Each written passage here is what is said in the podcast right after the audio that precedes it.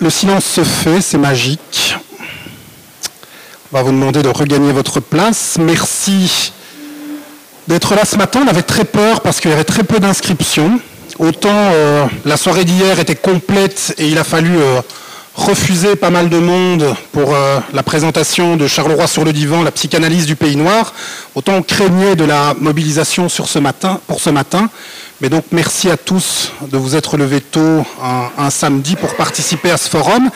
Et merci aussi à ceux qui ont presque fait la fermeture hier soir, qui ont presque dormi à l'Éden et qui sont vaillamment présents ce matin.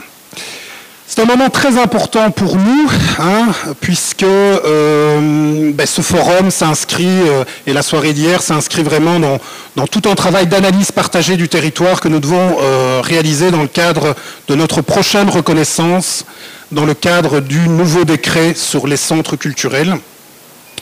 Procédure que je vais vous détailler, mais donc euh, véritablement moment assez euh, important dans la vie de l'Éden et tout ça s'inscrivant en plus dans une séquence excessivement dense et participative puisqu'on a ouvert il y a une dizaine de jours maintenant la grande fabrique du carnaval. Alors pour ceux et celles qui ne sont pas encore passés dans la grande salle, vous aurez l'occasion de voir à peu près à quoi ça ressemble.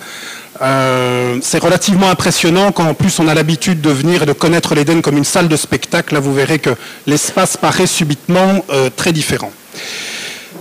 Alors, en guise d'introduction, euh, et, sans, rassurez-vous, égrener les, les 170 articles du décret relatif au centre culturel et de son arrêté d'exécution, quelques mots d'explication sur ce qu'est un centre culturel et comment on peut euh, qualifier l'action des centres culturels, extrait donc de l'article 2. Hein, le, décret euh, nous explique que les centres culturels augmentent la capacité d'analyse, de débat, d'imagination et d'action des populations d'un territoire, notamment en recourant à des démarches participatives. C'est euh, précisément ce que nous allons donc essayer de faire aujourd'hui. Euh, un centre culturel cherche à associer les opérateurs culturels d'un territoire à la conception et à la conduite d'un projet d'action culturelle de moyen et long terme. Euh, c'est pourquoi hein, euh, nous avons, euh, c'est même une obligation du décret, nous avons invité euh, pour ce, week-end l'ensemble des associations, l'ensemble des opérateurs culturels reconnus du territoire Carolo. Donc certains ont dû recevoir l'invitation un certain nombre de fois, hein, surtout quand on est au conseil d'administration à l'Assemblée générale de l'Éden. Mais nous avons donc établi une liste et invité l'ensemble des associations Carolo à participer. Alors on a eu un certain nombre de retours plutôt très positif sur la démarche, mais ne sachant pas forcément se libérer un samedi matin. Mais donc, euh, cela a été fait dans les règles de l'art. L'action des centres culturels contribue à l'exercice du droit à la culture et plus largement à l'exercice de l'ensemble des droits culturels partout et pour tous, dans le respect de l'ensemble des droits humains. Ce passage nécessite une petite explication sur ce qu'on appelle droit culturel. Hein, on, pourrait euh, penser que les droits culturels, c'est les droits, le droit de participer, le droit de, c'est l'accès à la culture plutôt, hein, ce qu'on labellise traditionnellement l'article 27, plutôt euh, l'accès à, l'offre culturelle, c'est ça aussi, mais ce n'est pas que ça. Les droits culturels, c'est la liberté artistique, la liberté euh, de s'exprimer de manière créative, c'est la conservation et, la promotion des patrimoines et des cultures. Euh, pensez aux au fêtes de Wallonie, au carnaval, à notre dernière euh, la petite dernière des géantes qui est juste derrière moi. C'est l'accès à la culture, oui, c'est le terme relativement classique. C'est la participation à la culture, participation active à la vie culturelle. Il n'y a pas que la consommation euh, intelligente de culture, mais il y a aussi le fait de participer plus activement. C'est la liberté de choix en matière culturelle.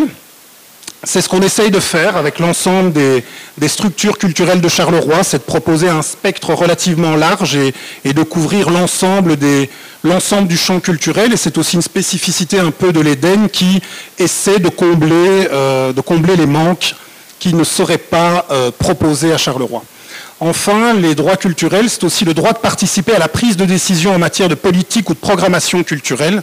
C'est évidemment le plus compliqué, c'est généralement ce que les opérateurs ne font pas, puisque participer à la prise de décision en matière de politique ou de programmation culturelle, bah, quand, on a le pouvoir, on cherche avant tout à le garder. Hein, c'est pas toujours très chouette de le partager, ou en tout cas ce euh, ça ne se fait pas spontanément, mais c'est donc ce qu'on va essayer de faire aujourd'hui avec vous, c'est de mettre en débat la euh, politique culturelle du centre culturel, les grands enjeux qui euh, animeront le prochain contrat-programme. Enfin, l'action des centres culturels favorise le plaisir des populations de la découverte culturelle par les pratiques qu'ils déploient. C'est ce que, là encore, euh, c'est un, bon résumé des intentions de la journée, puisque on va essayer de faire ça, on va essayer de faire tout ça dans la joie, la bonne humeur et pas dans un sérieux et pas avec trop de sérieux pour, euh, ben, pour réfléchir ensemble à ce que pourrait être le centre culturel de la période 2020-2025, puisque euh, la période 2020-2025 est la période qui sera couverte par notre prochain contrat-programme. Alors, ben, je vous le disais, ce forum, il s'inscrit dans, ce que le, décret, dans ce que le ministère appelle une analyse partagée du territoire. Hein. Une analyse partagée du territoire, ça vise à, interroger ou à réinterroger son territoire, à formuler des enjeux communs et puis opérer des choix d'avenir pour le centre culturel. Tout ça ayant pour objectif que euh, la programmation, euh, l'esprit du centre culturel soit véritablement en phase avec le territoire euh, sur lequel il est. Hein. Il y a trop souvent des, structures culturelles qui sont parfois, euh, qu'on pourrait parfois penser hors sol et proposant des, programmations qui ne sont peut-être pas, qui ne rencontrent pas forcément les préoccupations des habitants ou les préoccupations des associations. Voilà pourquoi euh, le, décret, le ministère, euh, nous encourage à réaliser cette analyse partagée du territoire Carolo afin que ben, ce qui se passe à l'Éden ne soit pas tout à fait la même chose que ce qui se passe par exemple dans le centre culturel du beau canton de Chigny-Florenville, euh, ce n'est pas, c'est un centre culturel qui existe, mais on peut se douter qu'évidemment dans un territoire urbain, dans une grande ville comme Charleroi, mais ce n'est pas exactement la même chose que dans un euh, petit village ou dans deux petits villages. Alors, ce forum, euh, il s'inscrit véritablement dans une trajectoire qu'a pris le, centre culturel depuis, depuis 2012.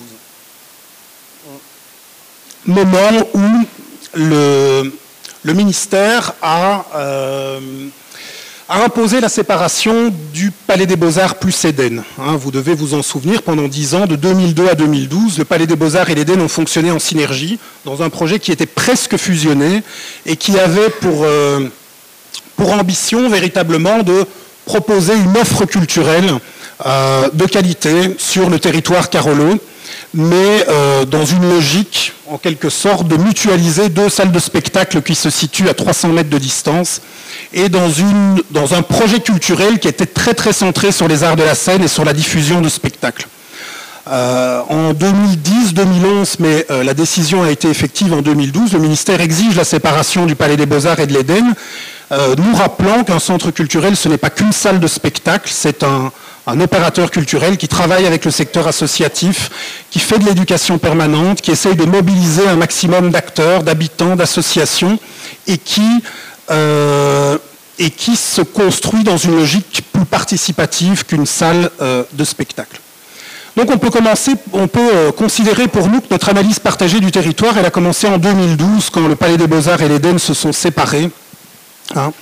Et euh, à partir du moment où l'Éden a en quelque sorte ouvert les portes et les fenêtres et a commencé à co-construire son projet avec le secteur associatif. Et la première photo que vous voyez euh, ici apparaître euh, hein, sur la ligne du temps à partir de 2012, c'est une photo d'une activité qui devient maintenant une tradition à l'Éden, c'est la roller disco qui est proposée par, par l'équipe de roller derby de Charleroi. Cette activité est relativement symbolique parce qu'en 2012, quand on a accueilli pour la première fois cette soirée de, l'équipe de roller derby, le roller derby c'est du patinage de vitesse qui consiste à se dépasser. Là, ce n'était pas une compétition, c'était une soirée. Euh, et bien subitement, c'était la première fois depuis que l'Éden a été rénové en 97 que les techniciens démontaient la scène de la salle de spectacle ouvrait la totalité de l'Éden, et c'était la première fois qu'on faisait véritablement quelque chose qui était complètement différent des multiples spectacles, plus ou moins artistiques, plus ou moins socioculturels, qui avaient pu avoir lieu euh, jusque-là. Et à partir de 2012, la programmation, elle s'est véritablement co-construite avec les associations de Charleroi. C'est pour ça, si vous euh, feuilletez, si vous consultez notre programme de saison, euh, ben, vous verrez qu'en fait deux tiers, de, nos activités sont le fruit de partenariats. Et que ce qu'on fait seul est euh, ben, relativement réduit dans notre programmation. Pour faire simple, c'est notre programmation jeune public et une partie de notre programmation musique et euh, théâtre. Tout le reste se co-construit avec le monde associatif, ce qui nous donne ben, notamment nombre d'activités à connotation urbaine, autour des cultures urbaines, battle de danse hip-hop, euh, euh, slam et concerts de rap et autres. Et puis, très vite aussi, une, une thématique qui s'est progressivement euh, profilée autour plutôt des alternatives à la crise, dans une mouvance en quelque sorte du film Demain à partir de 2012-2013 aussi, c'est le moment où l'Eden a commencé à programmer un vrai programme, une vraie programmation de, conférences, débats. Il y a toujours eu des cafés citoyens à, à l'Eden, au centre culturel, mais jusque-là, c'était davantage une mise à disposition de l'espace et pas véritablement des euh, propositions, des conférences qui étaient véritablement euh, organisées en partenariat avec les associations euh, demandeuses.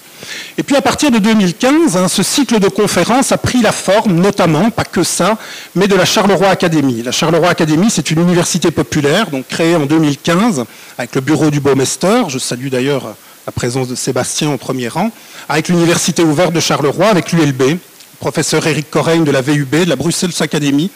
Et puis la Charleroi Academy a, eu pour, euh, objectif de euh, véritablement de, questionner et d'accompagner la transformation de Charleroi, puisque ça ne vous aura pas échappé que notre ville connaît quand même d'importants travaux euh, urbanistiques et d'importants changements ces dernières années.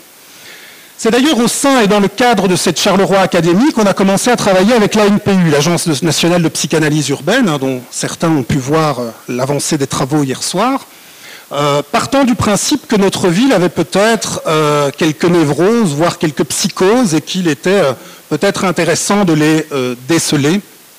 C'est donc un travail de, près de deux ans qui vous a été présenté hier, visant à mieux comprendre, à déceler peut-être les failles ou les euh, points qui nécessitaient ben, euh, une, réflexion ou un travail socioculturel. Enfin, et euh, ce n'est pas véritablement fini, mais ça s'inscrit vraiment dans ce long processus, ben, il y a cette journée de forum où, comme je vous le disais, hein, le décret nous, nous, oblige, nous encourage à formaliser à un moment euh, une invitation à l'ensemble des acteurs culturels de notre territoire, de notre ville, pour mettre en débat les enjeux du centre culturel pour le prochain contrat programme. Alors, on peut évidemment continuer la ligne du temps et, constater que, bien sûr, euh, des pages importantes euh, du projet du centre culturel restent à construire pour la période 2020-2025, mais qu'on ne part pas non plus de nulle part, qu'on est euh, qu'on n'est pas dans le cas d'une commune qui créerait un centre culturel et qui partirait de zéro, et qu'aujourd'hui, eh bien notre euh, programmation, notre saison est finalement rythmée par, euh, cinq gros événements qui rythment véritablement la saison. Il y en a d'abord trois qui sont liés au Big Five, à ces cinq gros événements de la ville de Charleroi. Hein. Il y en a un en début de, saison, les fêtes de Wallonie, qui ont toujours lieu à, la fin de l'été, courant septembre. Il y a le carnaval qui a lieu à la fin de l'hiver, hein. ça sera dans, dans, moins de trois semaines maintenant, le jour du Mardi Gras. Et puis, euh, fin juin, un, autre événement dans lequel s'implique l'Éden depuis de nombreuses années, qui est la coordination de la fête de la musique, couplé depuis quelques années à la brocante des quais, à la relance de la brocante des quais. Ces trois gros événements, finalement, très différents, hein, même si on, pourrait y, pointer une connotation euh, folklorique ou, patrimoniale, ont tous plus ou moins le même objectif, c'est-à-dire de participer au projet de ville en mobilisant des dizaines d'artistes et des dizaines d'associations. Bah, c'est notamment le cas du carnaval. Il suffit d'un passage euh, au sein de la grande fabrique hein, pour s'en rendre compte carnaval qui, bah, si tout se passe bien et à moins d'une bourrasque, euh, verra défiler euh, plus de 400 carolos hein, dans les rues de Charleroi le jour du Mardi Gras, et tout ça euh, avec co-construit avec une vingtaine de groupes ou associations. À ces trois événements un peu stratégiques, début de saison, milieu de saison, fin de saison, on est venu y greffer deux rendez-vous maintenant deviennent petit à petit des traditions. Il y a d'abord le Grand Bal Blanc, hein. c'était la cinquième édition cette année, un projet qui a été co-construit avec les espaces citoyens du CPS de Charleroi. Et partant du principe qu'on est au Pays Noir, hein, à un moment où, les jours commencent à, sérieusement euh, raccourcir, eh bien, on fait une sorte de fête de la lumière ici dans cette brasserie. Et c'est aussi l'occasion pour euh, euh, les 50, la cinquantaine de personnes euh, qui participent à nos ateliers d'art textile qui se déroulent dans les espaces citoyens du CPAS, ben, de euh, préparer pendant des semaines leur costume de bal et d'ouvrir symboliquement le grand bal blanc le premier samedi de novembre. Enfin, ben, il y avait la fin de l'été, l'automne, la fin de l'hiver. Il manquait un événement au printemps. Et ça sera tout l'objectif de la boucle noire. Là aussi, un projet à l'initiative d'un couple d'habitants assez assez euh, fabuleux, Micheline et, Francis Pourcel, qui euh, depuis des années emmènent des gens sur les terris de Charleroi. Progressivement, euh, ces, balades qui se faisaient plus ou, moins, plus ou moins formellement ont pris la forme d'un événement annuel qui se passait plutôt à la fin de l'été ces dernières années et qui passe au printemps à partir de 2018, qui est la boucle noire, sorte de marche à dimension artistique et pas totalement folklorique au moment euh, où le printemps revient. Voilà en quelques mots les cinq gros événements qui structurent désormais notre saison. Cinq gros événements qui restent euh, bien sûr à, construire et à booster puisque bah, les fêtes de Wallonie, pour ne citer qu'elles, ne reprennent un peu d'ampleur que depuis l'année des 350 ans de Charleroi, depuis 2016 avec différentes manifestations qui viennent faire oublier euh, le gros concert énergie qui était proposé dans le cadre des fêtes de Wallonie pendant euh, quelques années. Donc, forum, euh, le forum s'inscrit dans cette ligne du temps et dans cette, dans, cette, perspective, avec bien sûr des, des rendez-vous, hein, une partie de notre de notre programmation euh, des années futures qui est déjà euh, euh, structurée, vais-je dire, mais qui reste à construire avec l'ensemble des acteurs socioculturels de Charleroi. Enfin, ben, à travers cette analyse partagée, on est, on est parvenu à, à, formuler deux grandes questions qui nous semblaient structurer désormais les activités du centre culturel. Alors ça a d'abord été euh, euh, pour, euh, pour les membres de l'Assemblée générale, les administrateurs ou pour les autres qui souhaiteraient consulter nos rapports d'activité. Nos rapports d'activité sont en ligne sur notre site internet. Ça a d'abord été deux fils conducteurs, trois fils conducteurs, cinq fils conducteurs, puis ramené à, à deux grandes questions qui nous semblent à la fois suffisamment vastes mais suffisamment précises et suffisamment adaptées à la réalité Carolo. Ces deux grandes questions, c'est comment faire ville ensemble et quelles alternatives euh, à la crise? Ces euh, questions méritent évidemment un, développement. Évidemment, dans la question de comment faire ville ensemble, le mot important, c'est ville. Hein. et euh, tout d'abord, ce mot ville, il fait référence à notre territoire, à l'Éden. Hein. historiquement, le Centre culturel régional de Charleroi, le CCRC, couvrait un arrondissement D'où euh, des collaborations historiques, certains s'en souviennent peut-être, avec des communes de, la périphérie de Charleroi, Montigny-le-Tilleul, les Auprelles, Farciennes, Fleurus, les Bonvillers, euh, notamment. C'était une obligation du décret de 1992. Depuis euh, le décret de, 2013, ben, le ministère a revu en quelque sorte la taille de notre territoire et nous impose de couvrir un territoire de plus de 100 000 habitants.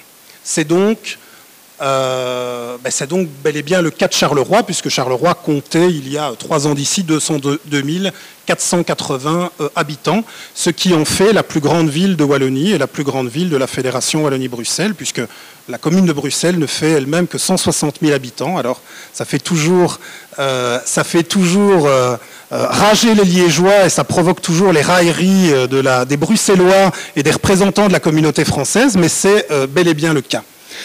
Charleroi, c'est un territoire de 102 km, désormais découpé en 5 districts. Alors, 102, km, ce n'est pas, euh, petit, évidemment, comme territoire, et 102 km, c'est la taille de Paris. Hein. C'est ce que nous rappellent très souvent euh, André et Béatrice Lierneux-Garny dans leur, euh, dans Bustour, hein, proposition euh, de parcours dans Charleroi de 100 km dans les rues de Charleroi.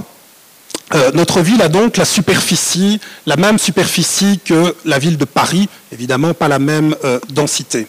Mais donc 102 km découpés désormais en 5 districts. C'est évidemment une ville multiculturelle, c'est un, lieu commun de le rappeler, évidemment, c'est une évidence, mais euh, euh, mis en, parallèle avec euh, le profil du spectateur ou de la spectatrice type d'une salle de spectacle, bah, c'est pas tout à fait cette dimension multiculturelle n'est pas nécessairement toujours très fortement représentée dans les salles de spectacle ou dans les activités culturelles plus globales. Charleroi est évidemment une ville post-industrielle, là aussi c'est une évidence, je ne vous apprends rien, si ce n'est que euh, il y a d'innombrables villes post-industrielles au monde, on n'est pas, pas, la seule, mais euh, la NPU nous rappelait hier que Charleroi, euh, la ville de Charleroi n'est pratiquement qu'une ville industrielle, en vérité. Charleroi, initialement, c'est un, fort militaire qui est construit à des fins stratégiques, et puis la ville se développe, avec l'essor de l'industrialisation, ce qui, euh, du coup, ben, rend relativement évident que euh, ben, quand l'industrie s'est cassée la gueule, la ville s'est aussi cassée la gueule, n'ayant pas avant l'ère industrielle un autre rôle peut-être de plateforme commerciale ou euh, autre pour prendre des exemples d'autres villes parfois euh, millénaires. Charleroi, la ville de Charleroi est un territoire pauvre, ça fait évidemment toujours euh, mal de le, rappeler. Hein. Les revenus IPP euh, ils sont euh, nettement inférieurs à la moyenne wallonne, qui est elle-même inférieure à la moyenne nationale. Et puis, ben, sur les 200 000 habitants de Charleroi, il y a 15% de la population, il y a 30 000 personnes en tout, qui sont bénéficiaires d'une manière ou d'une autre, d'une forme ou d'une autre, d'aide sociale, chiffre fourni par le CPAS. 10% environ de la population euh, bénéficiaire du revenu d'intégration et 15% si on englobe toutes les aides ponctuelles CPAS type chèque mazout. Là encore, remis en perspective euh, dans le territoire Carolo, 30 000 personnes bénéficiant de l'aide sociale, c'est quand même un chiffre, là aussi, euh, assez, impressionnant. C'est euh, une, une, mauvaise image, évidemment. Euh, Charleroi, là non plus, je ne vous apprends rien, hein, d'où justement ce travail avec, avec la NPU. Et c'est aussi une, c'est ville qu'on pourrait qualifier de, en mutation en chantier, si on veut voir le côté positif des choses, constat, euh, évidemment à, compléter. Enfin, euh, s'il fallait continuer à, lister quelques caractéristiques d'une ville ou caractéristiques de notre ville, ou des villes en général, on pourrait rajouter que, ben, les villes, plus que les villages, sont connectés au monde. Et Charleroi l'est évidemment à travers son aéroport qui nous place à moins de deux heures d'une cinquantaine de villes européennes de même importance, voire euh, de plus grande euh, importance, un certain nombre de capitales. Charleroi est aussi euh, bah, connecté aux autres villes de Wallonie hein, à travers la dorsale wallonne, et puis Charleroi est aussi connecté à, Anvers via l'axe ABC. On peut d'ailleurs déplorer que le bourgmestre de Charleroi et le bourgmestre d'Anvers ne s'entendent pas, car il y aurait eu euh, un magnifique projet socioculturel à, construire entre Anvers, Bruxelles, Charleroi, l'axe ABC. Une ville, c'est aussi, et c'est pas euh, nécessairement, euh, c'est pas uniquement le cas de Charleroi, mais c'est aussi le type de territoire où on voit apparaître les nouvelles tendances, hein, notamment dû à, à euh, ces caractéristiques de multiculturalité. Les nouvelles tendances, elles apparaissent toujours quand on croise, quand on croise des approches différentes, quand on croise des cultures, et c'est souvent dans les villes, voire toujours dans les villes, qu'on voit apparaître la nouveauté. Enfin, une ville, c'est un territoire qui est tourné vers l'avenir. Éric Correigne, dans la Charleroi Academy, nous rappelle d'ailleurs très souvent une ville n'est pas un pays, et euh, disant par là que euh, ben, le concept même d'identité nationale est, une idée qui est, euh, liée au XIXe siècle, à la construction des États-nations, au moment où on construit, euh, où la Belgique se, devient Belgique, on va rechercher la figure de Godefroy de Bouillon comme étant une des personnes fondatrice, euh, ou en tout cas euh, remettant la Belgique dans une perspective historique. La France va rechercher Vercingétorix, d'autres pays vont rechercher d'autres figures du passé, mais une ville, contrairement à un pays, se veut davantage tourner vers l'avenir. Et effectivement, si vous voulez essayer de faire ville ensemble avec les différentes couches d'immigration qui composent un territoire urbain, ben, vous n'y arrivez pas. Ça vous oblige donc à vous projeter euh, vers l'avenir.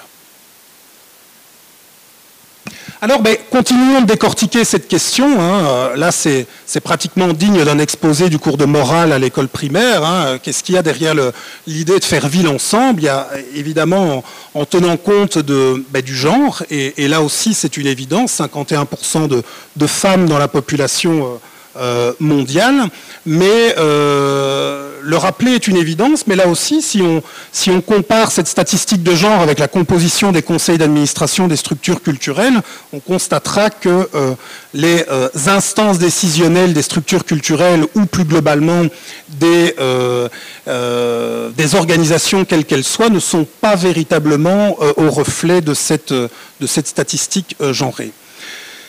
Faire ville ensemble, c'est évidemment privilégier l'interculturalité. L'interculturalité, ce n'est ni l'intégration à la française, ni le multiculturalisme à l'anglo-saxonne. L'interculturalité, ça veut dire le mélange, l'hybridation, la euh, bâtardise en quelque sorte. Faire ville ensemble, c'est euh, favoriser la mixité sociale, évidemment, c'est favoriser les activités intergénérationnelles, là aussi c'est une évidence, et puis c'est faire ville ensemble, c'est aussi promouvoir une société handicap inclus. Et là, par contre, c'est une statistique à laquelle on ne pense pas, qu'on oublie certainement, et, Serge Van Brakel d'Horizon 2000 qui est dans la salle me, corrigera si je me trompe, mais euh, statistique wallonne, c'est 7% euh, de la population wallonne porteuse de handicap. C'est une statistique qu'on ne voit pas. 8 11 Alors, moi j'avais retenu, euh, quand tu es venu venu nous, faire cette formation à l'accueil des personnes porteuses de handicap, qu'il y avait 7 à 8% de la population et que ce chiffre montait à 15 si on considérait euh, les personnes à un moment dans leur vie. Euh,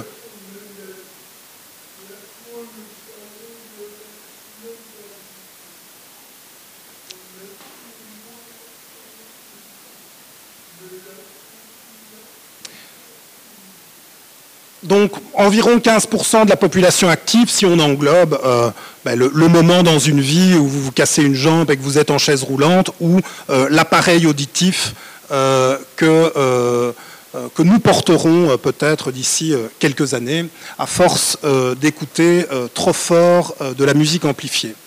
Donc faire ville ensemble, c'est privilégier une société handicap inclus. Et faire ville ensemble, c'est évidemment ne pas juger et ne pas, euh, ne pas interférer dans euh, les préférences euh, sexuelles. Quelles, alternatives à la crise? Pour terminer, bah, là aussi, ce n'est pas, ça ne mérite pas un, très long développement. Hein. Qu'est-ce qu'on entend par crise? C'est évidemment la crise économique pas vous faire un dessin, et, c'est d'autant plus, euh, plus, marquant dans une ville comme Charleroi qui, qui n'a pas terminé sa crise économique. Hein. Nombre de villes qui ont fait le pari de miser sur la culture euh, le font depuis 20 ou 25 ans, au moment où elles ont connu de grandes mutations dans les années 80. Euh, ben Charleroi, c'est pas fini. Hein. Caterpillar n'est pas encore démantelé, et donc on est encore en plein dedans. Quelles alternatives à la crise? Euh, la crise, ben, elle est aussi écologique. Là aussi, ça ne mérite pas un, gros développement. La crise est démocratique, hein, euh, notamment euh, un problème dans la démocratie représentative. C'est relativement évident et ça, peut se, constater à peu près partout. Mais cette crise démocratique est d'autant plus profonde dans une ville comme Charleroi où ben, l'entièreté euh, du euh, collège communal s'est quand même vue à un moment euh, inculpée d'abus de biens sociaux, de malversation et de transfert, du subside des écoles vers les clubs sportifs. Donc ben, cette crise démocratique, elle touche encore plus qu'ailleurs Charleroi. La crise, elle est aussi démographique. Ça, c'est par contre quelque chose qu'on sait moins. Hein. Euh, si on compare le nombre d'habitants euh, de Charleroi entre les années 60 et aujourd'hui, eh bien, dans les années 60, Charleroi comptait 250 000 habitants. C'est donc une perte sèche de 25% en 50 ans. 25% c'est à la fois beaucoup, et c'est à relativiser, puisque toutes les villes industrielles ont plus ou moins connu la même destinée. J'étais à Glasgow récemment, et euh, Glasgow a même perdu 50% de sa population entre les années 60 et aujourd'hui, passant de 1 million d'habitants euh, euh, début des années 60 à 500 000 aujourd'hui. Par contre, cette crise démographique, je vous, dis 25, je vous disais 25% de, de pertes sur, sur les cinq districts de Charleroi, elle est particulièrement profonde au centre-ville. Le centre-ville en 1966, c'est 25 000 habitants. Aujourd'hui, c'est 10 000. Donc, perte de 60% euh, d'habitants euh, dans le centre, avec évidemment tous les problèmes euh, qui vont avec, insécurité, paupérisation, etc., etc.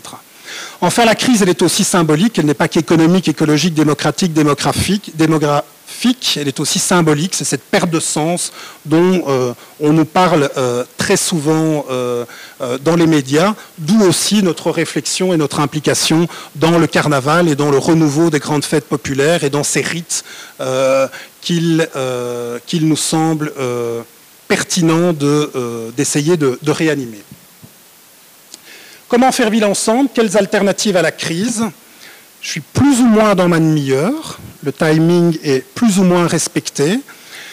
Voilà donc les deux grandes questions auxquelles on va vous demander de réfléchir euh, ce matin dans un travail en sous-groupe. On ne va pas rester ici dans, la brasserie. Le travail en sous-groupe aura lieu en plus dans notre future extension au numéro 5 du boulevard Bertrand, espace qu'on appelle simplement le 5, euh, avec une... Euh, je pense, des autocollants qui vous ont été distribués ou qui vont vous être distribués afin que vous vous répartissiez en groupe de 8 à 10 personnes pour euh, euh, alimenter cette réflexion. Et je passe la parole à Laurent Petit de la NPU pour la poursuite de l'explication de cette matinée. Laurent Petit,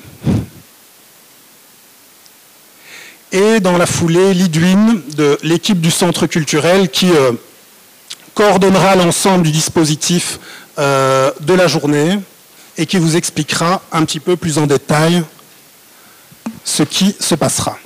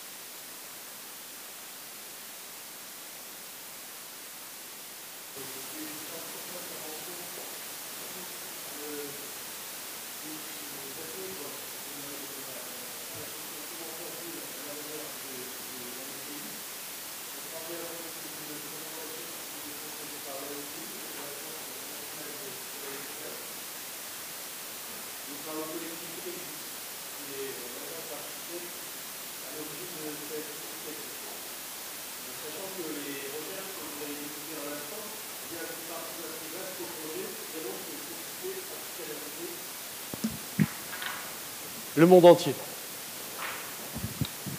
Le monde entier, oui, merci. Le monde entier qu'on voit ici. Et ce donc au travers d'un plan biquinquennal, soi-disant, un plan qui devrait voir son aboutissement le 24 décembre 2018.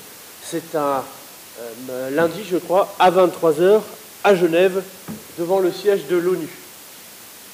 Venez nombreux, hein, puisqu'un vin chaud vous sera proposé lors de la proclamation des résultats.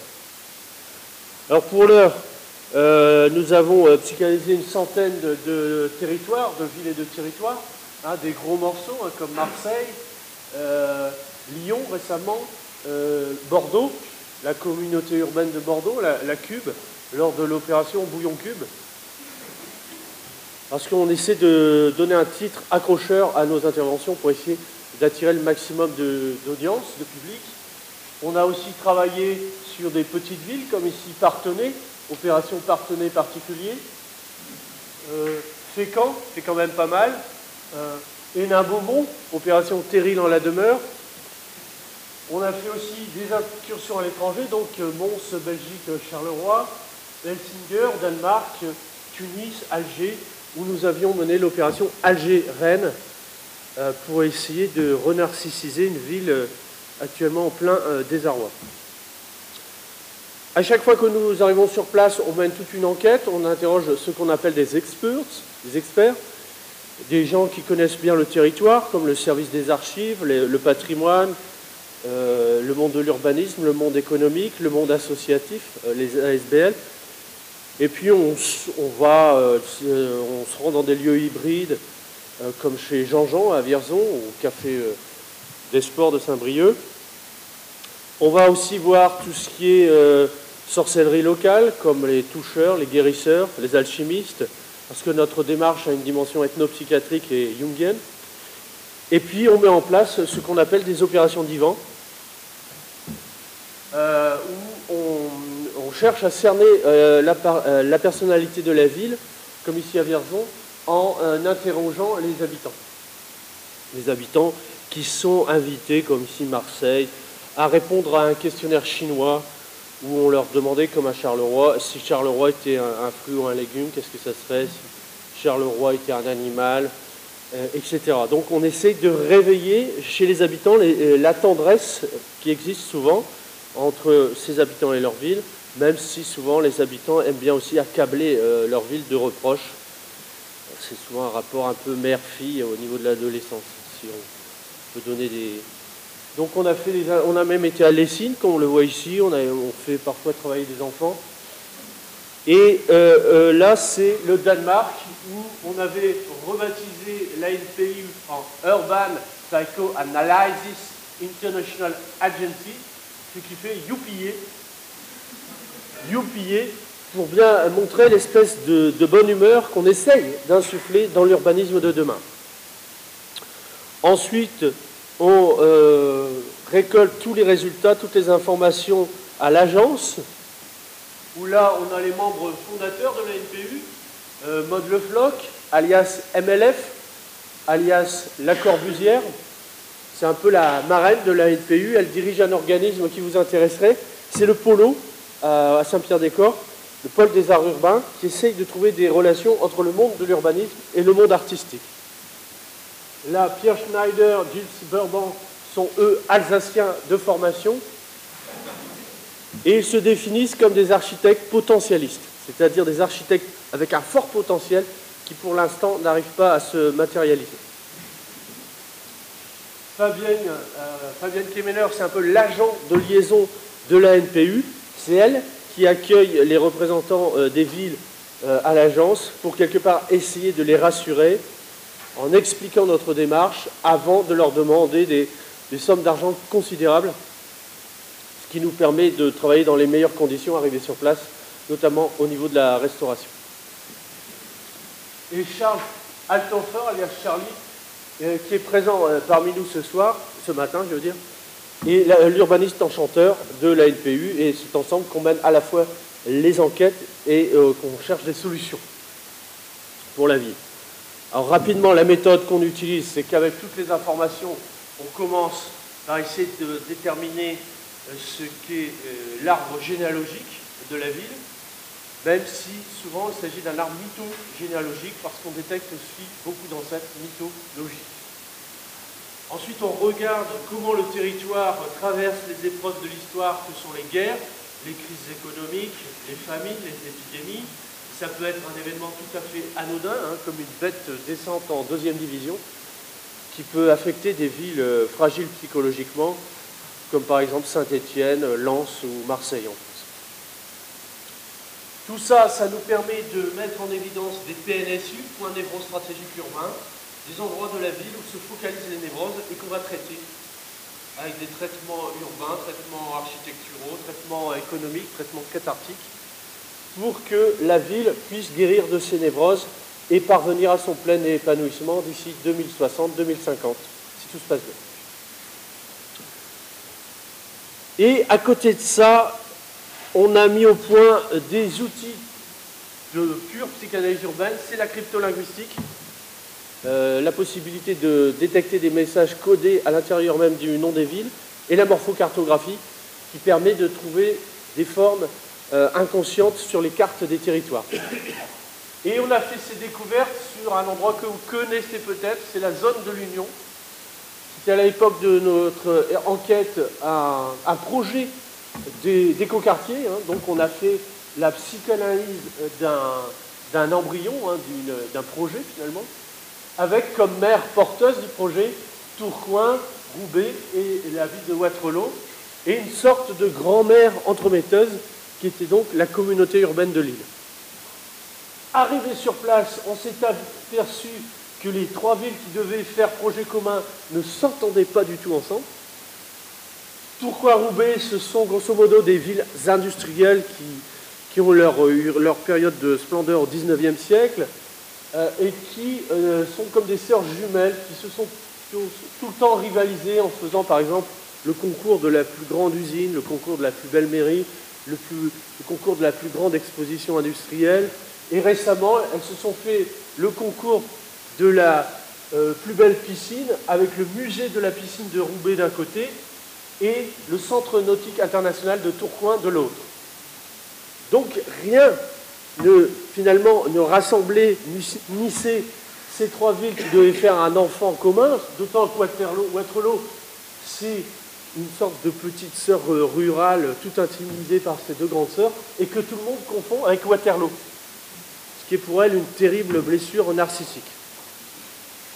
Donc rien ne liait ces trois villes, sauf que dans Tourcoing, vous avez un coin, qui a un fruit, le tour, c'est un symbole fort du monde du travail.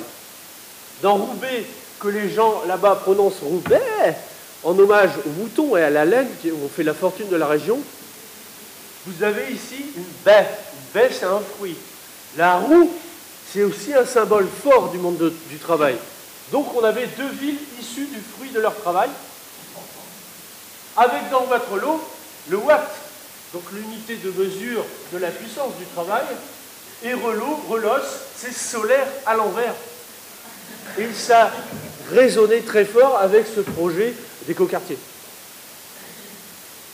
Et donc, crypto-linguistiquement, le projet devenait cohérent. Et ce qu'il y a eu de stupéfiant avec ce cas, c'est que là, nous y avons fait notre première grande découverte morphocartographique avec le plan de Waterloo. De Waterloo où je pense que vous voyez bien un animal que vous connaissez pas. Vous voyez? Il s'agit effectivement d'un lapin, ce qui n'était pas qu'une coïncidence, puisqu'en astrologie urbaine, cette fois-ci, le lapin est synonyme de fécondité. Et c'est justement par Waterloo, que sont arrivées les vagues d'immigration euh, belges qui ont peuplé Tourcoing et Roubaix. Et autre découverte morphocartographique stupéfiante, c'est sur la carte belge du projet de la zone de l'Union, où vous voyez ici une sorte de museau, là des oreilles, une sorte de queue ici, des pattes arrière, des pattes avant, soit donc en tout un sanglier, un sanglier qui joue au ballon, et sur lequel est juché un cavalier. Un cavalier qui a été pour nous le, symbole de la présence humaine qui est nécessaire d'insuffler dans ces projets d'écoquartiers souvent aseptisés. Et donc il fallait atteler ce cavalier au sanglier et on, a cherché à mettre une sangle. Et la, oh, sangle, euh, on a décidé, alors je m'y retrouve plus avec ces flèches, est-ce que vous voyez la sangle? Oui, on a, voilà, on a décidé de mettre ça là. Et justement, se trouvait à cet endroit un euh, café qui s'appelle chez Salah. Symbole, on le voit mieux, de euh, cette présence humaine ramenée jadis par les nombreuses estaminets euh, de, la, de la ville de Roubaix, où il y en avait grosso modo 1 pour 50 habitants.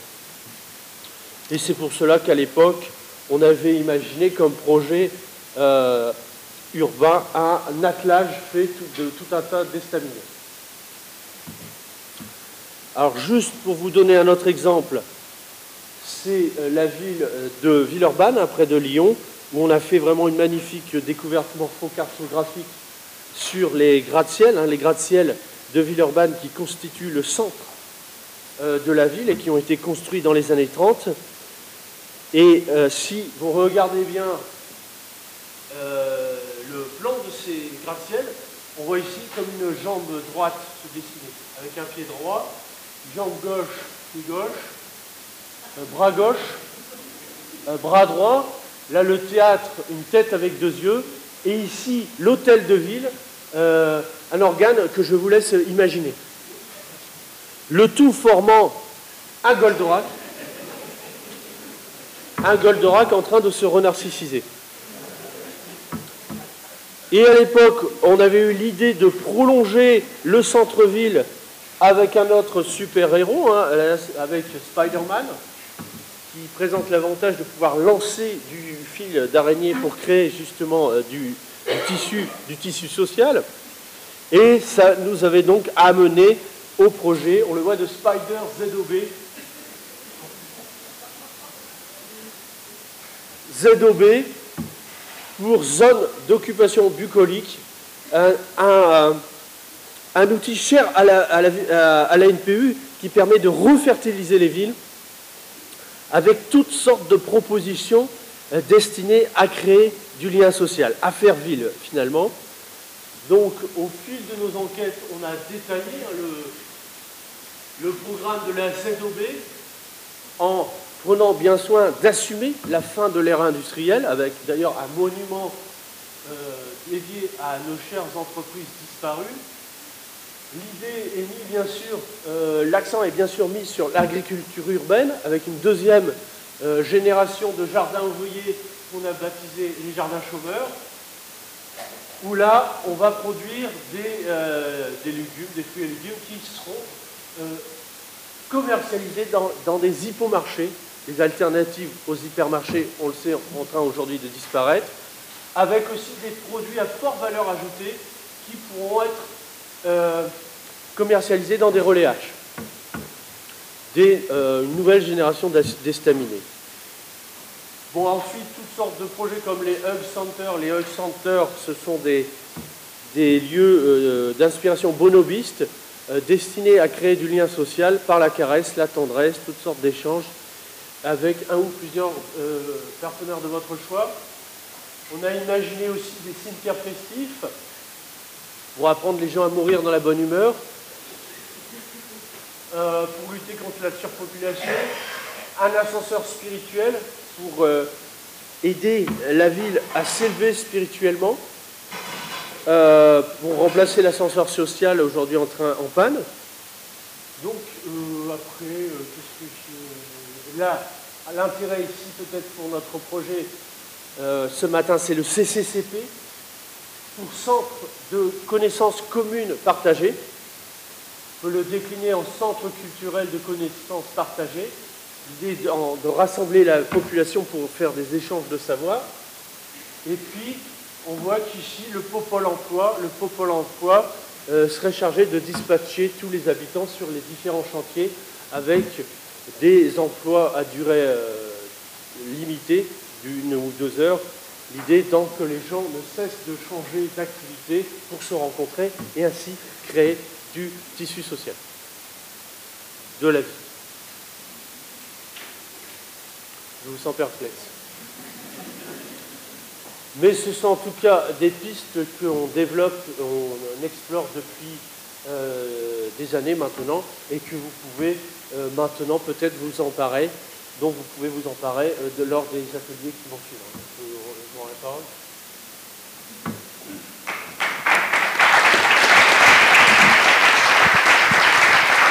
Merci, professeur. ben voilà donc une petite, en, très très fort résumé, une euh, l'approche euh, ANPU. Évidemment, pour celles et ceux qui n'étaient pas là hier soir, ça peut paraître éventuellement du, chinois, mais je vous encourage à revoir la psychanalyse urbaine de Charleroi sur Charleroi HD, puisque tout ça a donc été filmé. L'heure avance. Lidwin pour les consignes de la journée. Bonjour. Alors, merci Laurent d'avoir mis une bonne pointe d'humour dans le sérieux de ce chantier aujourd'hui, puisque l'analyse partagée, c'est un grand chantier continu. Et donc aujourd'hui, on vit une étape avec vous. Voilà, alors évidemment, c'est à moi qui incombe la lourde, la lourde tâche de vous dire que vous allez travailler en sous-groupe, que vous allez donc être dispatchés dans le bâtiment.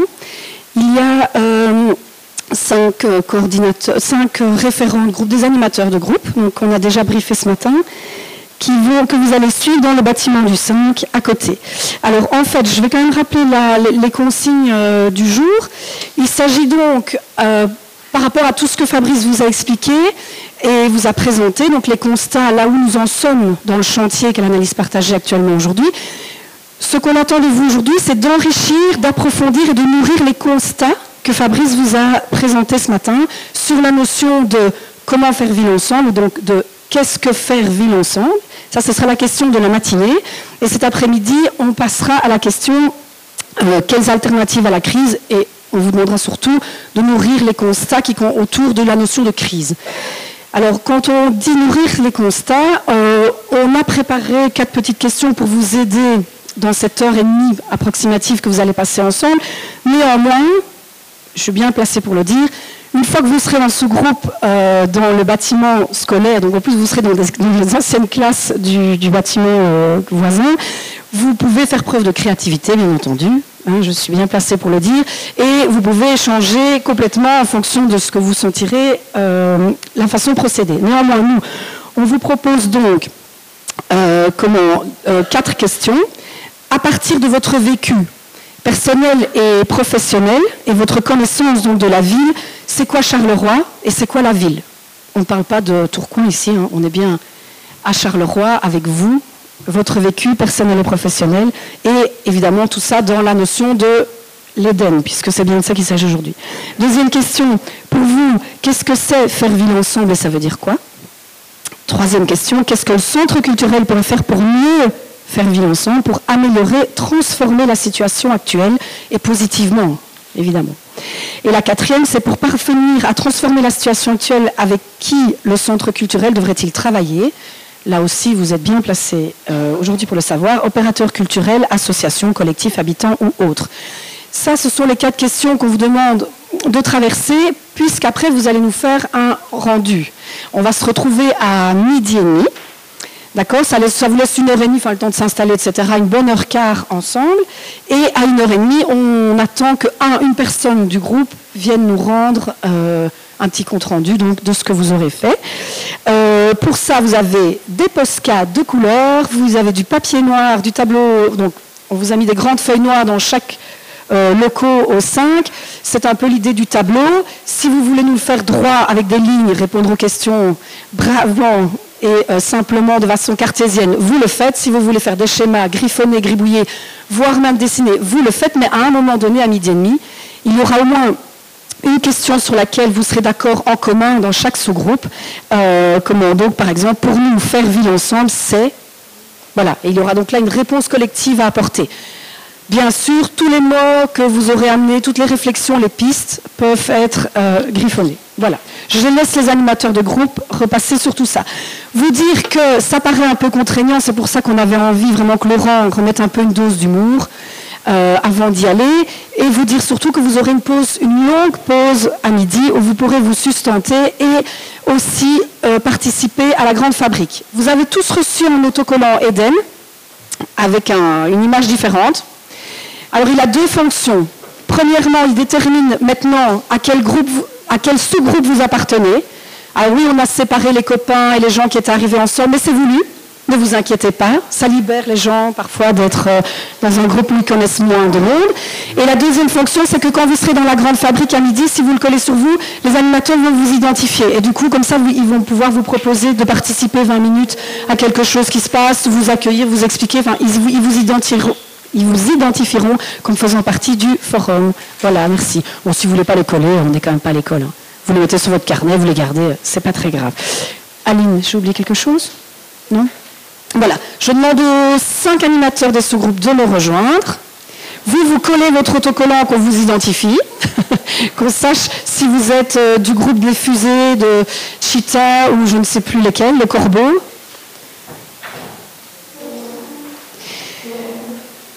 Ah, vous avez tous reçu du papier aussi, euh, une feuille de papier blanc. si vous voulez des crayons Eden, il y en a à l'entrée, je pense. Ah, ils sont ici. Donc vous pouvez vous servir en crayon en papier pour ce qui est des notes de brouillon, euh, si vous voulez.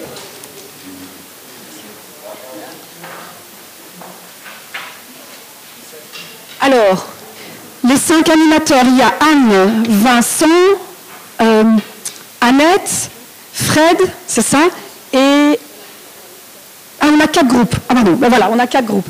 Donc vous avez tous reçu un collant, vous savez avec qui vous, allez suivre, et Aline va vous guider dans le labyrinthe qui est devenu l'Eden depuis que nous occupons le bâtiment du 5. Vous allez donc découvrir les nouveaux locaux. Voilà. En mode squat, tel qu'il est là, prenez vos manteaux, mais normalement on allume les... le chauffage à fond, ça devrait aller maintenant, à ce ci On se retrouve à midi et demi.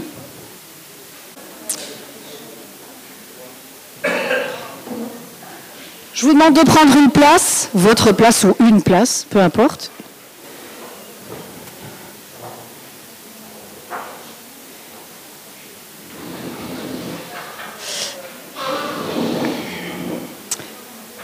Euh, le rapporteur de ce groupe-là, je lui demande de venir près de moi. Je ne sais pas si c'est... Enfin voilà, on a collé deux feuilles sur le tableau.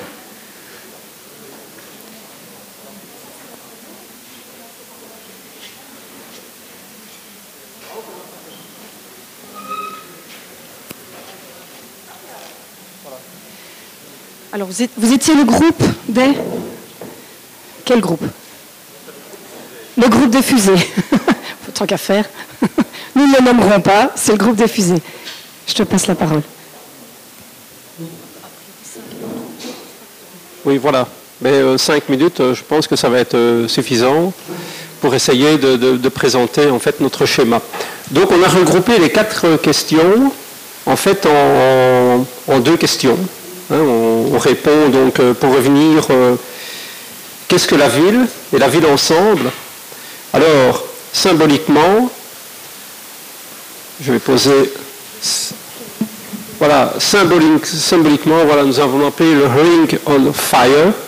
Hein, il y a le ring, on a beaucoup discuté de ce symbole du ring hein, qui, ceinture le centre-ville, et puis euh, la périphérie, alors, qu'est-ce que pour nous, Charleroi C'est un chantier, un laboratoire, une ville fantôme parce que beaucoup de bâtiments sont aujourd'hui à l'abandon, un territoire invisible parce que nous, nous percevons des choses culturelles, etc., à travers Charleroi. Et de l'extérieur, les gens connaissent surtout la représentation, les représentations emblématiques. Le c'est la création de Rive Gauche, mais connaissent-ils réellement l'âme culturelle, le cœur de Charleroi et ce que Charleroi euh, possède comme richesse patrimoniale, culturelle, etc. Ville en construction et une identité Carolo. Et alors, euh, ce qui est intéressant dans l'identité Carolo, c'est que tous les membres du groupe s'en sont réclamés nous avions tous une interprétation différente de cette identité. Et finalement, nous sommes venus à la conclusion que cette identité carolin, effectivement, elle est complexe, multiforme, mais forte. C'est une marque forte, l'identité Carolo. On quitte Charleroi, mais nous gardons notre identité de Carolo. Voilà, ça c'est la réflexion sur notre première phase, puis on va retourner Alors évidemment, euh, à quoi sert le centre culturel? Que peut-il apporter dans, toute cette problématique? Alors évidemment, nous avons dit que c'est nos futurs, le nôtre en wallon, notre futur.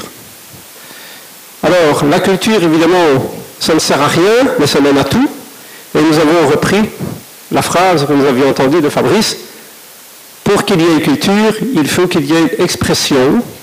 Alors voilà, nous imaginons toujours ce ring, hein, ce fameux ring, cet anneau de feu, et puis vous avez l'Éden. Alors l'Éden, il doit à la fois aller vers l'extérieur, et là nous avons beaucoup parlé des expressions culturelles qui se trouvent dans les districts et dans les communes. Hein, nous avons cité notamment la cavalcade de Marchienne, euh, le Grand Pardon à Marchienne, on peut également citer la Madeleine à Jumet, etc. Donc il est très important que ça fonctionne dans les deux sens. C'est pour ça que la culture, voilà, ça mène à tout. Il faut aussi que ces groupes prennent conscience de l'existence de l'Éden et que l'Éden sont aussi les ambassadeurs qui permettent à ces groupes soit de trouver leur mode d'expression, soit de trouver leur survie, puisqu'aujourd'hui on constate que tout doucement, dans certaines communes, il y a des petits groupes qui survivent tant bien que mal, mais on risque de perdre cette richesse si aujourd'hui nous n'y accordons pas d'importance. Et en parallèle, et pour terminer, il y a évidemment aussi une grande importance pour la culture, et je pense que ça, va faire plaisir, notamment à quelqu'un qui est ici devant moi, c'est l'importance du patrimoine, patrimoine matériel et immatériel. Et donc il est très important de pouvoir récolter à travers tout un travail toutes les expériences qui risquent de disparaître si nous n'en faisons pas la collecte aujourd'hui. Donc ça aussi c'est le travail, c'est le travail d'histoire, le travail de mémoire, qui permettra aussi à travers les expressions des fêtes populaires de lier le passé et le présent et l'avenir, la modernité. Voilà.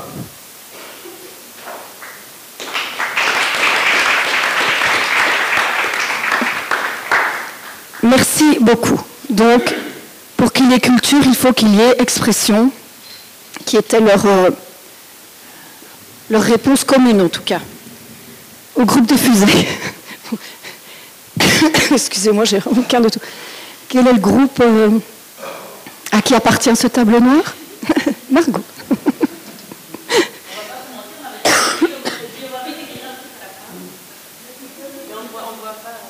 C'est pas grave. Ils seront affichés partout sur les murs. Euh, je crois que ce qui est important, c'est ce que tu, c'est ce que tu racontes.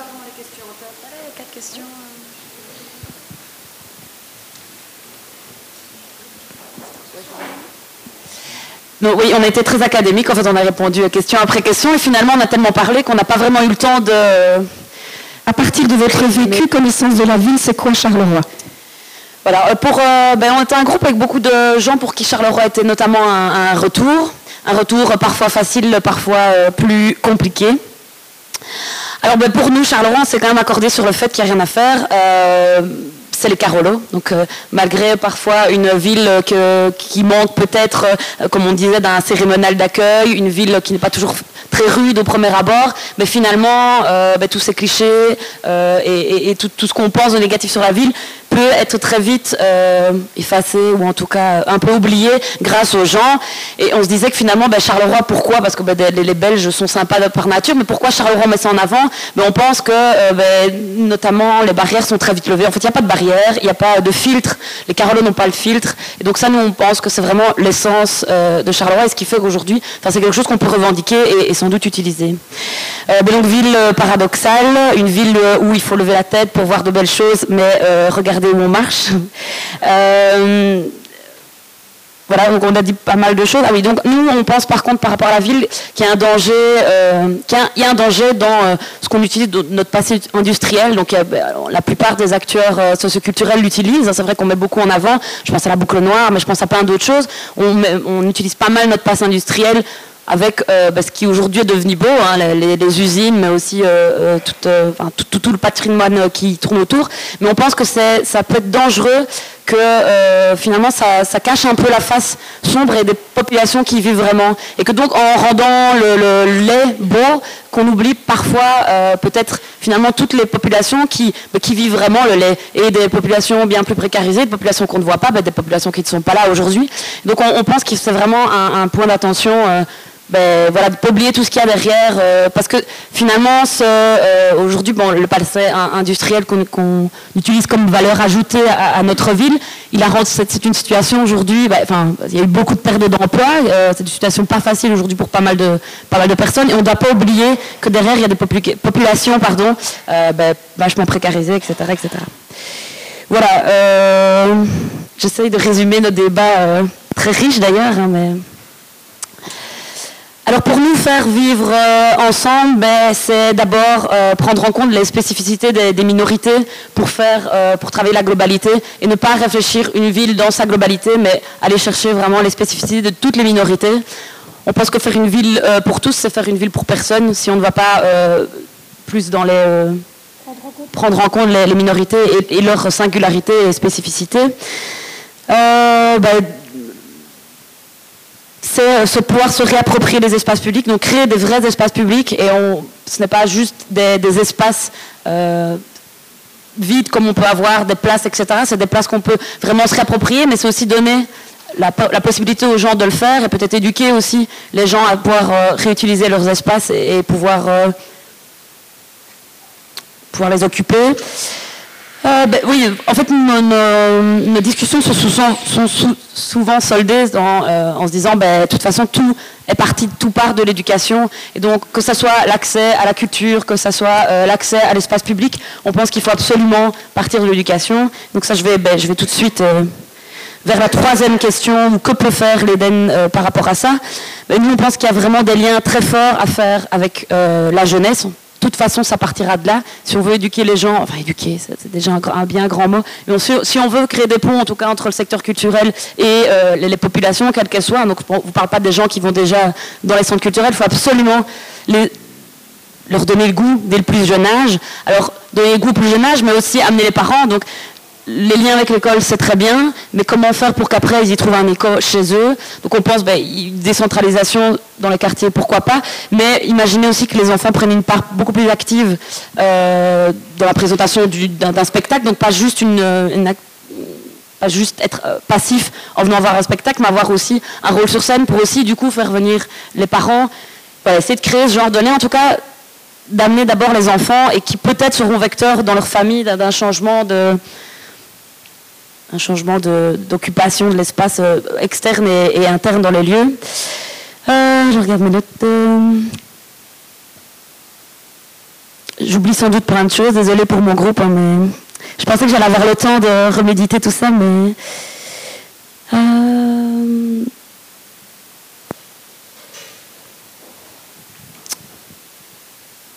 Oui, mais donc par rapport à la multiculturalité aussi, on s'est posé la question de est-ce que le but est-ce que finalement l'Eden est une programmation qui euh, puisse convenir à tout le monde? Ben, Sans doute que non, parce que là on va se retrouver dans le truc où les gens ne se retrouvent pas. De nouveau, faire ville, euh, avoir une, offre qui plaît à tout le monde tout le temps, ben, ça va être une offre pour personne.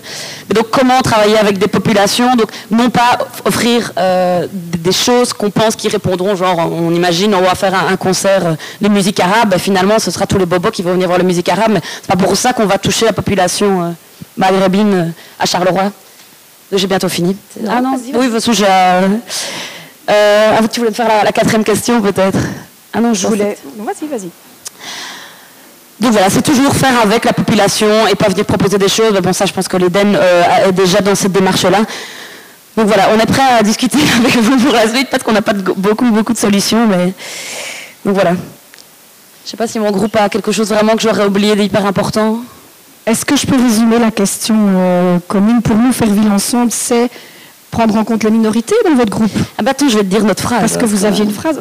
Du coup, je me suis trompée peut-être en marquant ça. 4, 4, 4, 1, 2, 3, 4. Alors pour nous faire ville ensemble, c'est offrir une place à chacun dans le respect de ses singularités, avec un petit post-scriptum. Mais pour ça, il faut aussi que les gens soient de nouveau éduqués, même si j'aime pas ce, ce, mot, à pouvoir occuper cet espace. Eh bien, je propose que tu l'écrives euh, avec Carmela qui va déplacer le, tu vas écrire cette partie-là, comme ça, ça restera au mur. Ça va? Voilà.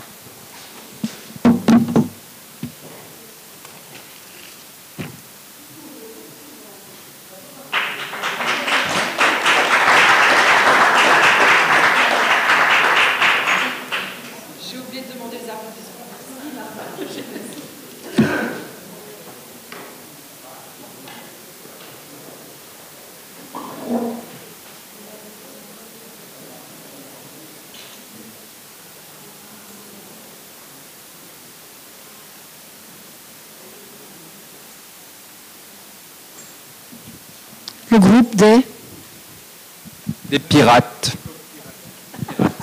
Des pirates wallons. Ça vous va bien? Euh, voilà. Je vais peut-être pas utiliser le micro. Comme tu veux, s'il y a des sourds.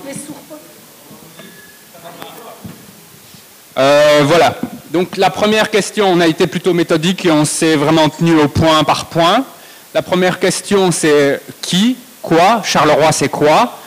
Euh, Il s'agirait d'une mosaïque, hein, d'un ensemble de parties qui sont reliées par quelque chose.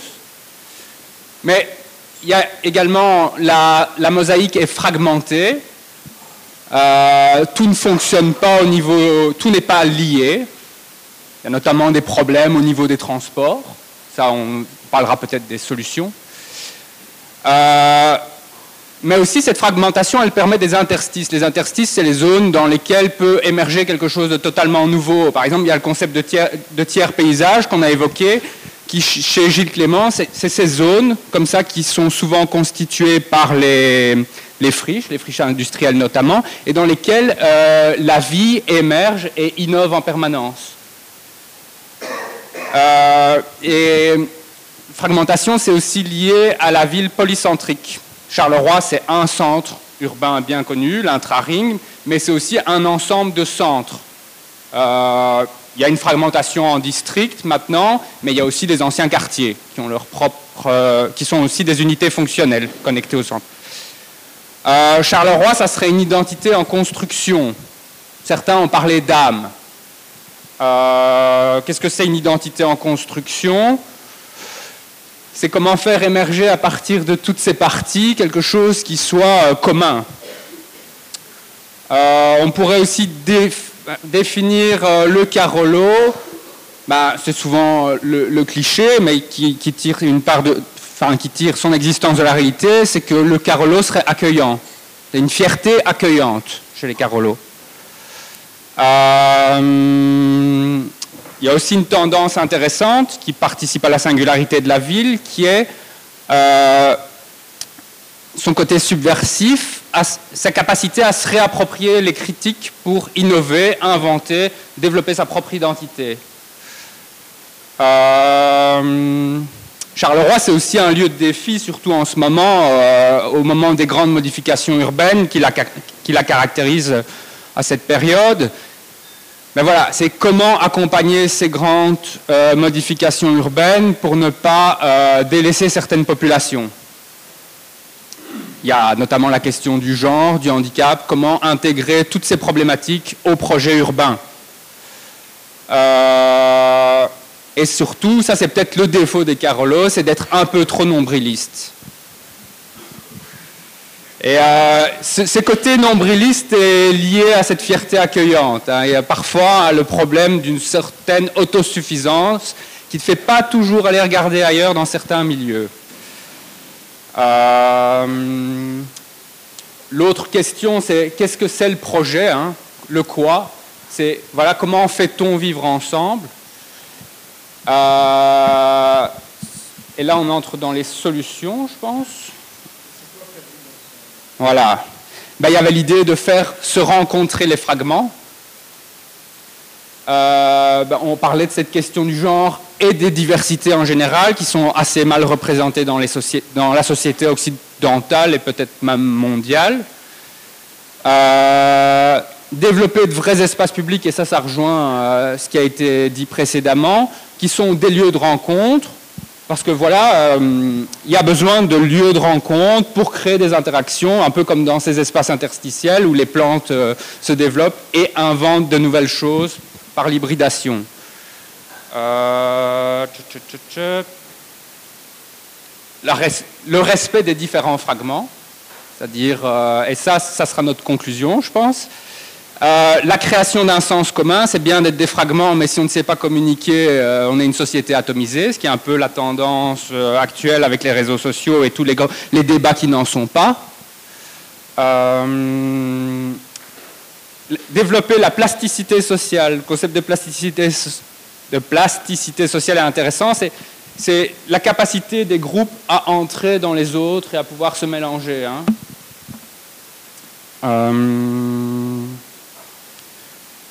Euh, c'est centre culturel, c'est. Ok. Euh, que pourrait faire le centre culturel? Ben, on s'est dit euh, qu'il y avait un problème avec une très grande masse de sujets. Il y a tout un public qu'on ne capte probablement pas via les réseaux culturels et associatifs. C'est toute cette, classe moyenne qui a le cul vissé euh, devant RTL, qui est quand même une grande part de l'électorat, euh, et donc il y a un enjeu fondamental au niveau culturel. Il faut pouvoir cultiver avec eux. Euh, voilà. Bah, C'était attirer les classes moyennes. Hein, il y a aussi, bon, en, en, lien avec la question de la ville polycentrique, c'est ces activités hors les murs. Et avoir peut-être des antennes euh, qui se déplacent hors de l'intra-ring. Euh, plus de lobbying. Il faut qu'on s'assure de pouvoir euh, que toutes ces bonnes idées, elles pénètrent chez ceux qui tournent les boutons, les gros boutons. Euh, diversifier les canaux de communication, c'est toujours dans cette idée d'aller capter les publics qu'on ne capte pas par les moyens traditionnels euh, de communication, qui sont les nôtres. Voilà. Qui est-ce qu'on pourrait impliquer en plus Ben voilà, les, les populations minoritaires. Euh, des choses auxquelles on ne pense pas forcément, mais les clubs de sport, les mouvements de jeunesse, qui sont aussi des lieux associatifs où des gens donnent du temps, où il y a moyen d'injecter du sens aussi dans les activités. Euh, hmm, personnes seules, désaffiliées, je ne sais plus ce qu'on voulait dire par là. Minoritaires. Voilà et euh, aussi le monde de l'entreprise et les politiques pour capter des moyens, des, capacités d'action qui, qui, peuvent amplifier euh, toutes les tâches qui sont les nôtres.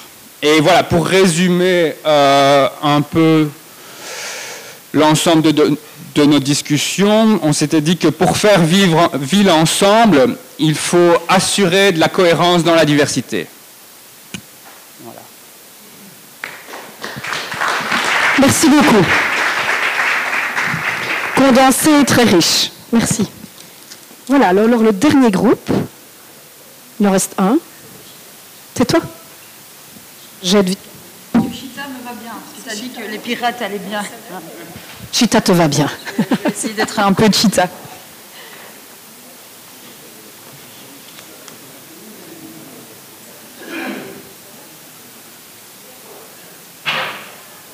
Sans copion, ça n'ira pas. Euh, celui où il y a Charleroi au milieu, donc c'est Carmela qui l'a. Ah, oui, tu as raison.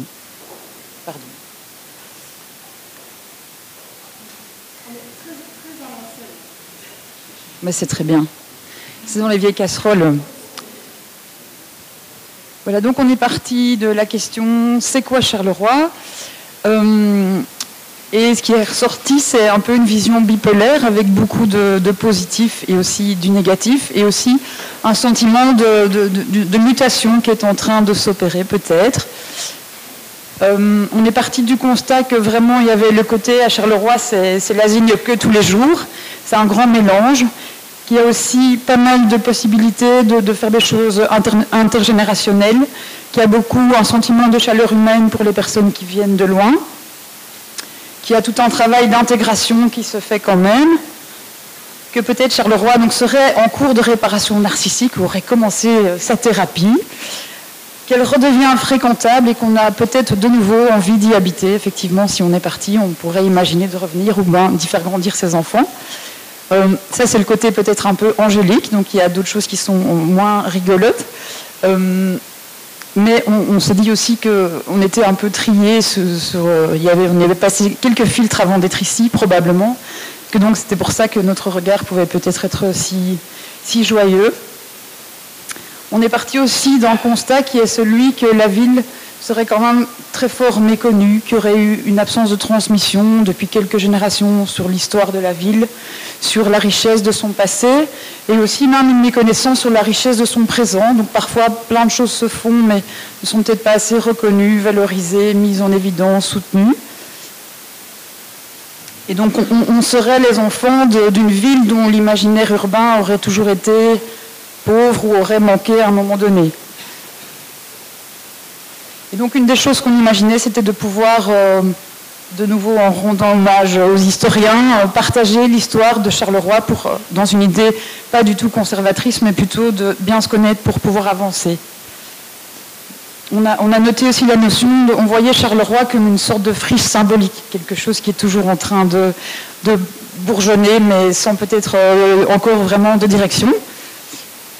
Alors, au niveau de hum, comment se représenter Charleroi, on a aussi parlé aussi de, de ce renouveau, de cette transition de l'espace. C'est une ville qui est tout le temps en train de changer et qu'on avait l'impression, en tant que citoyen, que peut-être depuis quelque temps, il y a une vision ou une stratégie politique qui se met en place de manière plus formelle qu'avant, qui a une grande place à la culture, qui a des volontés qui sont aussi parfois des synergies entre les citoyens, les associations et le politique, et peut-être euh, aussi l'espoir de sortir du court terme qui a toujours été un peu euh, dramatiquement à la mode. Donc malgré tout ça, il y a quand même une notion de marasme. Quand même, beaucoup de gens disent, ben, quand j'étais petit, le centre-ville c'était florissant et maintenant c'est un peu une ville fantôme. Donc on, a quand même euh, vraiment l'impression qu'on a encore besoin de développer une vision. Et euh, je pense, oui, on, parlait aussi de, cette diversité culturelle qui est une richesse, mais qui est aussi encore en construction, et qu'on a vraiment un besoin d'augmenter la cohésion de la communauté et des communautés.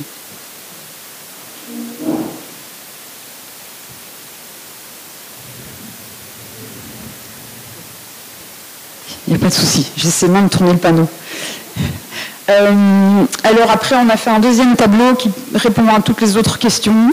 Sauf la dernière, on n'a pas vraiment fait de phrase c'est quoi faire ville ensemble? Mais on a plutôt euh, tous lancé des idées. Euh, pour certains, faire ville ensemble, c'est surtout occuper l'espace public, s'approprier, voire même s'accaparer l'espace public. Et euh, le rôle d'un centre culturel serait de participer à rendre ces espaces publics habitables et euh, à rendre ces espaces publics possibles pour ses habitants. Et l'idée de, de, faire ville ensemble, c'est que la ville soit pensée pour ses habitants en premier lieu, et même éventuellement avec et par ses habitants. Alors au niveau des solutions, ce qu'on a vraiment beaucoup amené, c'est l'idée de travailler en réseau avec tous les acteurs, parce qu'en tant que participant, on a parfois l'impression que si le réseau était encore plus efficace, beaucoup de choses, il y aurait une grande économie d'énergie peut-être. Euh, on a parlé aussi beaucoup de la possibilité de travailler, en fait, un peu dans les mêmes idées que ce que Margot proposait, de travailler euh, avec l'enseignement, favoriser l'accès à la culture via l'école, favoriser le lien entre la culture et l'enseignement. Il y avait aussi l'idée de travailler plus la dissémination de l'imaginaire de la ville avec des acteurs qui sont parfois désenchantés. Donc peut-être que l'EDEN pourrait euh, travailler avec euh, les, administrations pour développer cet imaginaire urbain que nous essayons de mettre en place pour euh, mettre de l'huile dans les rouages. Donc faire ensemble, c'est créer un cadre de vie agréable pour ses habitants, rendre la culture populaire. On a eu tout un large débat là-dessus, sur la question de la démocratie populaire, de la démocratisation de la culture, avec l'idée que peut-être ça pourrait être un, projet pour l'Éden d'aller là où la culture n'est pas, tout en sachant que la culture est partout. Donc ce n'est pas nécessairement simple de faire cette synthèse en, une heure. On a parlé aussi de la participation, d'essayer de, faire participer aussi un maximum les gens, les habitants à la création culturelle. Dans, ce, dans cet exemple-là, on a par exemple le carnaval.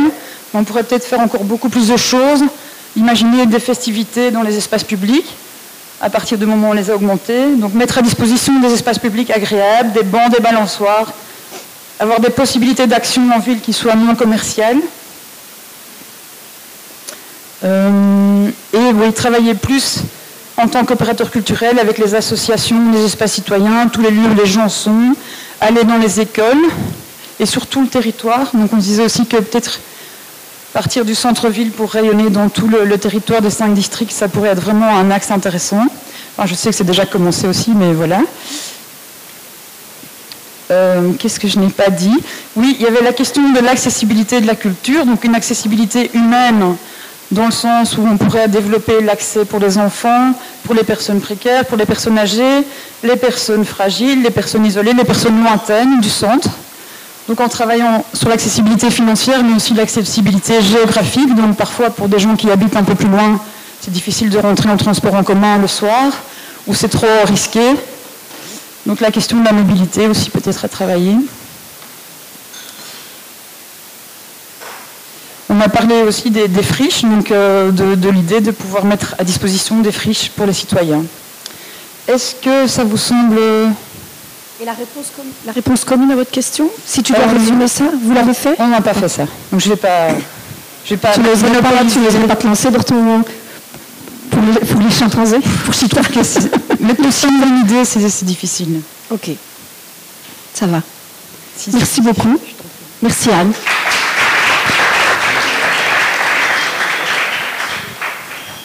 Alors, est-ce qu'il y en a qui ont envie de réagir maintenant? On peut, prendre cinq minutes pour... Euh, si vous en sentez le besoin, si quelqu'un a envie de dire quelque chose ou de poser une question, on peut prendre cinq minutes maintenant. Sinon, de toute façon, on a prévu après-midi le même fonctionnement avec un sous-groupe sur l'autre question et il y a un temps prévu d'échange et de, débat aussi euh, après le travail en sous-groupe de l'après-midi. Maintenant, on va prendre une heure de pause. Pendant cette heure de pause, c'est aussi un lieu d'échange et de débat, puisque toute la salle est pour nous, toute la brasserie est pour nous. Alors il y a deux choses. Vous pouvez vous sustenter au bar. Il y a toute une série de boissons qui vous sont proposées. Si vous ne trouvez pas, vous pouvez demander au bar. de toute façon, le bar est ouvert avec le buffet euh, pour nous uniquement. Donc n'hésitez pas. Et aussi, on vous invite à prendre euh, 10 minutes à un quart d'heure dans cette heure de pause pour aller vous promener à la grande fabrique. Il y a aussi un patio, vous l'avez traversé tout à l'heure pour ceux qui ont envie d'un peu prendre l'air et pas spécialement sur le, trottoir ici. Euh, donc vous pouvez franchement aller dehors n'hésitez pas à aller vous promener 10 à 15 minutes dans la grande fabrique, prendre votre temps, c'est un autre univers, ça fait du bien, vous pouvez vous asseoir, vous poser. Ceux qui ont envie de coller, bricoler peuvent aussi le faire. Voilà, euh, on reprend à 2h10 pas 5, pas quart, à 2h10 ici, avec une intervention de Laurent, que vous avez écouté ce matin, notre psychanalyste, qui vous fera une autre, qui vous donnera autre, un autre aperçu du travail euh, qu'ils ont mené depuis plus d'un an maintenant sur, euh, sur Charleroi. Voilà, histoire de nous mettre en bouche pour la deuxième euh, session de ce groupe. Voilà, je vous remercie pour cette matinée.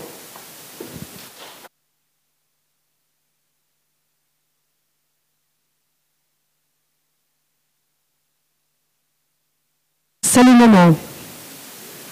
On va essayer de garder notre timing. voilà. C'est quoi? C'est vendredi.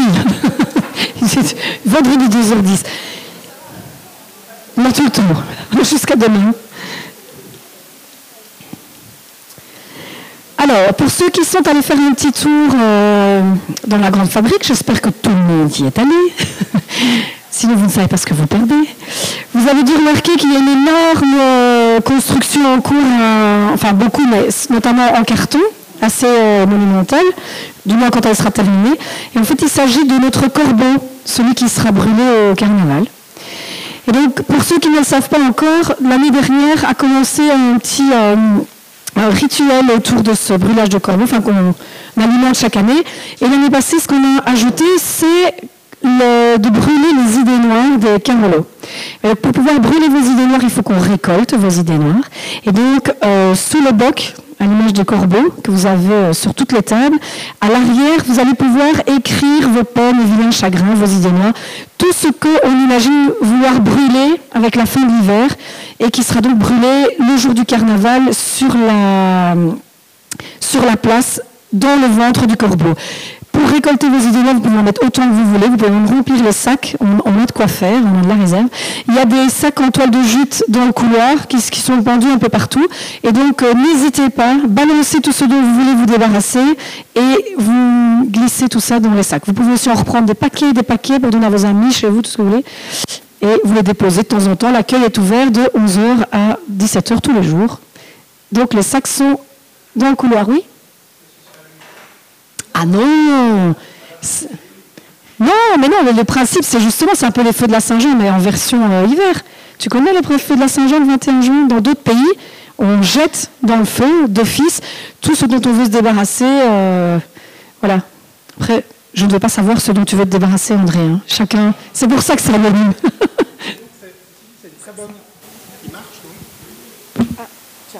Ceci dit, c'est une très bonne remarque parce qu'on se, on se pose vraiment la question vu qu'on veut, l'esprit du carnaval, ça a été expliqué euh, à la Charleroi Académie euh, de la semaine dernière, c'est vraiment l'inversion des rôles, c'est la subversion, c'est le carnavalesque. Euh, on, souhaiterait à terme y rajouter une dimension plus politique. Le carnaval, c'est le moment où le bouffon du roi se permet de critiquer le pouvoir. C'est ça l'esprit du carnaval. Donc, à terme, on réfléchit à quelque chose dans ce sens-là. Mais jusqu'à présent, euh, ce, nouveau rite des idées noires, on a voulu en faire quelque chose de complètement personnel. Bah, l'histoire, en gros, c'est que quand on s'est impliqué dans le carnaval, on nous a expliqué qu'à euh, Charleroi, on brûlait un corbeau. On s'est dit, c'est bah, génial, on est au Pays Noir, on brûle un corbeau, on s'en souvenait pas étant petit, mais euh, c'est ce qu'on nous dit. Et puis on a creusé, c'est une tradition qui existe depuis 4 ans. Parce qu'un Gilles, Luc Parmentier, pour ne pas le citer, a un jour accueilli le comité du carnaval en disant ça va les corbeaux, et c'est devenu on brûle un corbeau à la fin du carnaval. Donc on s'est dit, puisque la tradition n'existe pas, on va l'inventer. On a demandé à la Maison du Comte de nous inventer une histoire par rapport à ce corbeau et on a inventé cette récolte de peines, de mauvaises pensées, d'idées noires qui visent à se réconcilier euh, les uns avec les autres, jeter ces mauvaises pensées, les brûler avec le corbeau et brûler l'hiver et se réconcilier par la même occasion. Quoi qu'il en soit, même si on, on, venait à les lire, elles sont de toute façon anonymes si elles ne sont pas signées. Donc tu peux mettre ce que tu veux.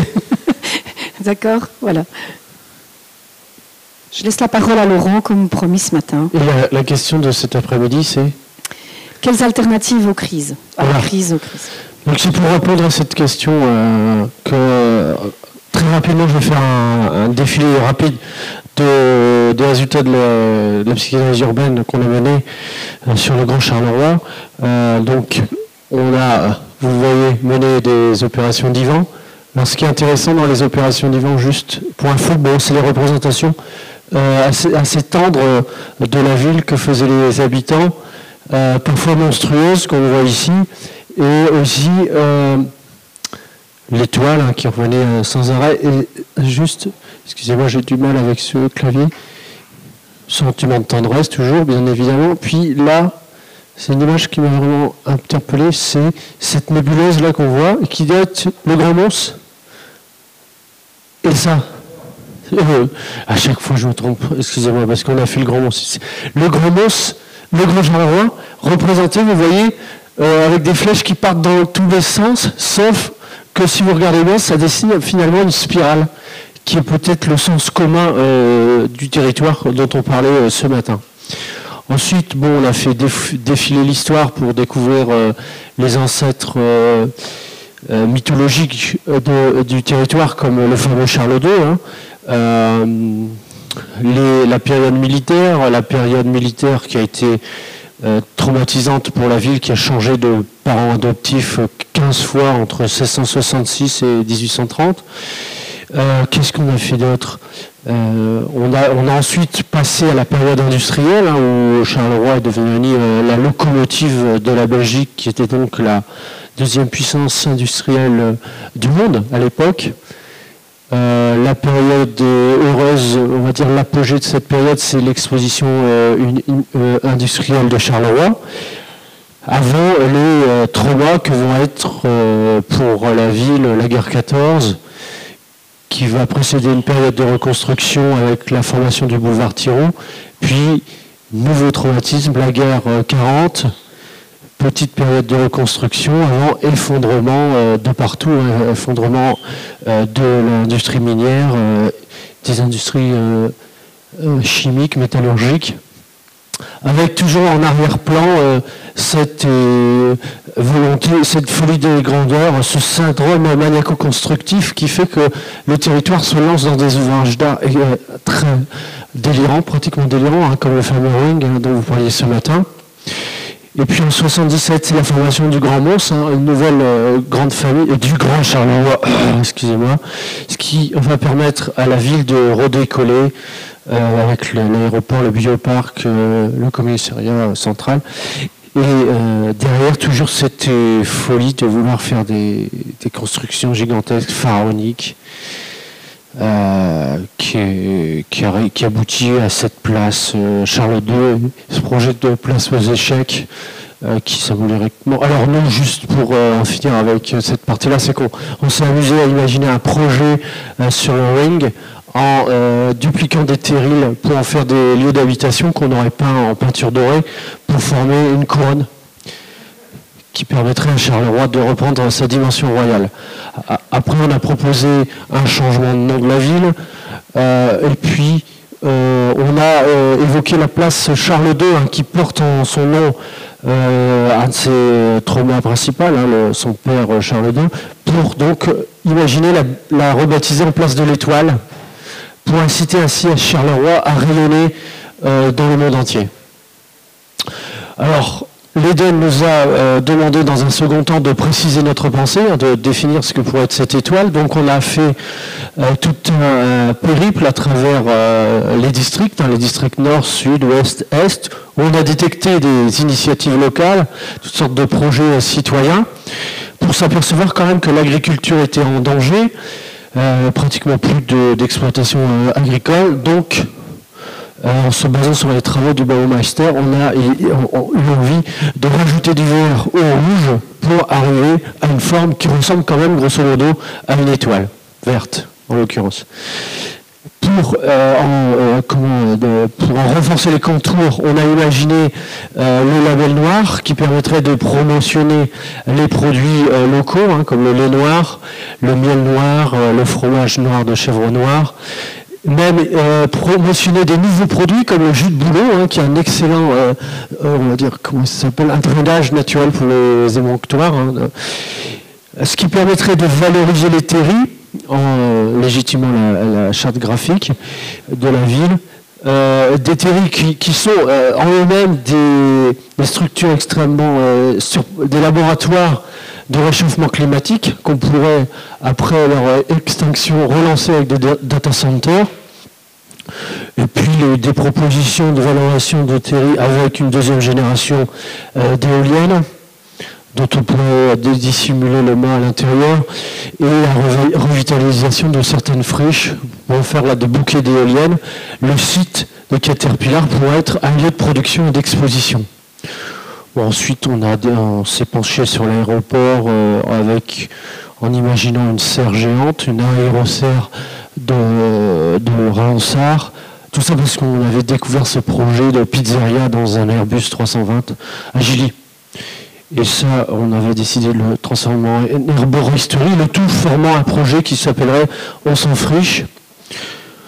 Euh, la piscine de Gilly permettra euh, de cultiver de la spiruline.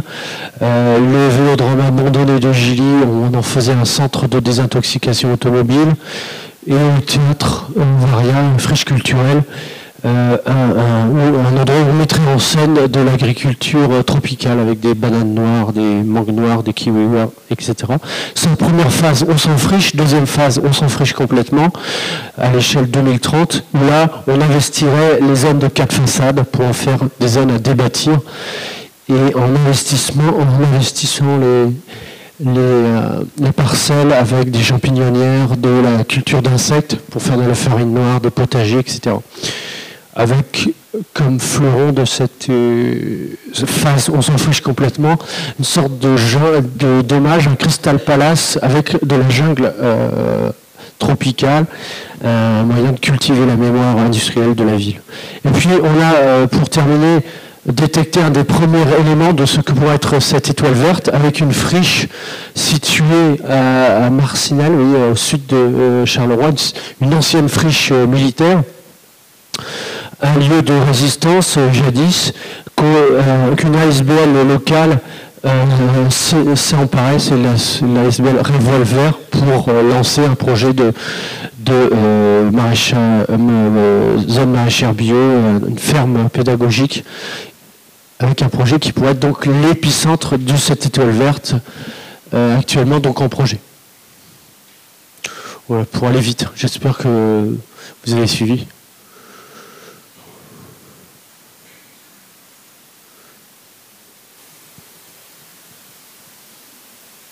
Merci Laurent. Je, pense qu'il y en a qui étaient là hier soir et pour, donc pour eux c'était clair. Peut-être que c'est pas clair pour tout le monde.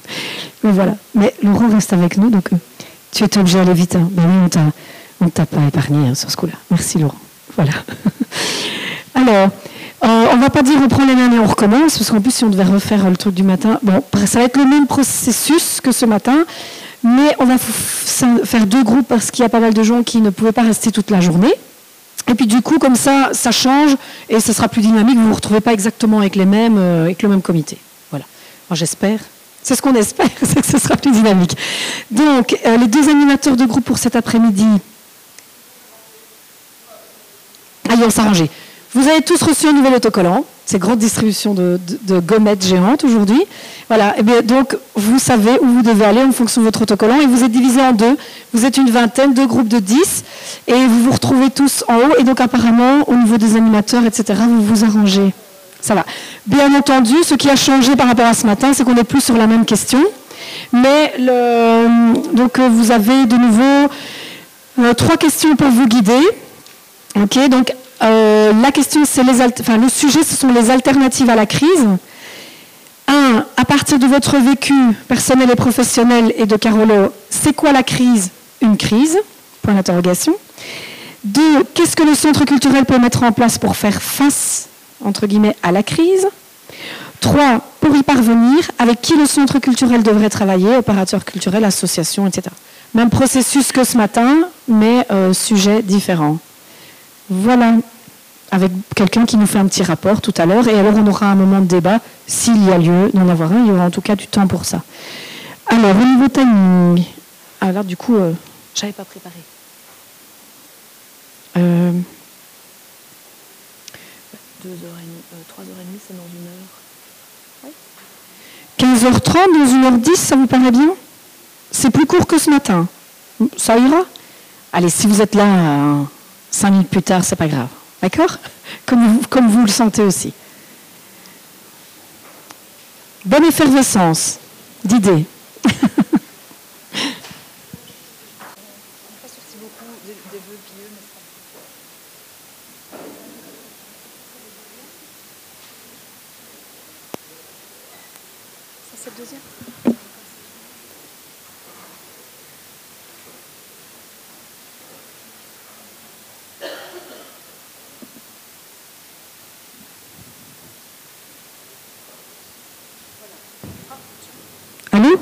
C'est Anne qui commence. Voilà, nous, on était dans le groupe Félix le chat. Euh, et on a d'abord défini la crise qu'on a décidé d'appeler les crises. Et donc, euh, la définition, c'était que c'est un, un, moment entre un système qui fonctionnait et qui n'est plus adapté à la réalité sociale et un moment d'ajustement. Donc, c'est un changement et aussi l'adaptation au changement. La crise, ça évoque des notions de, tension, d'alerte, d'impuissance, de stress. La crise, c'est un terme multiple.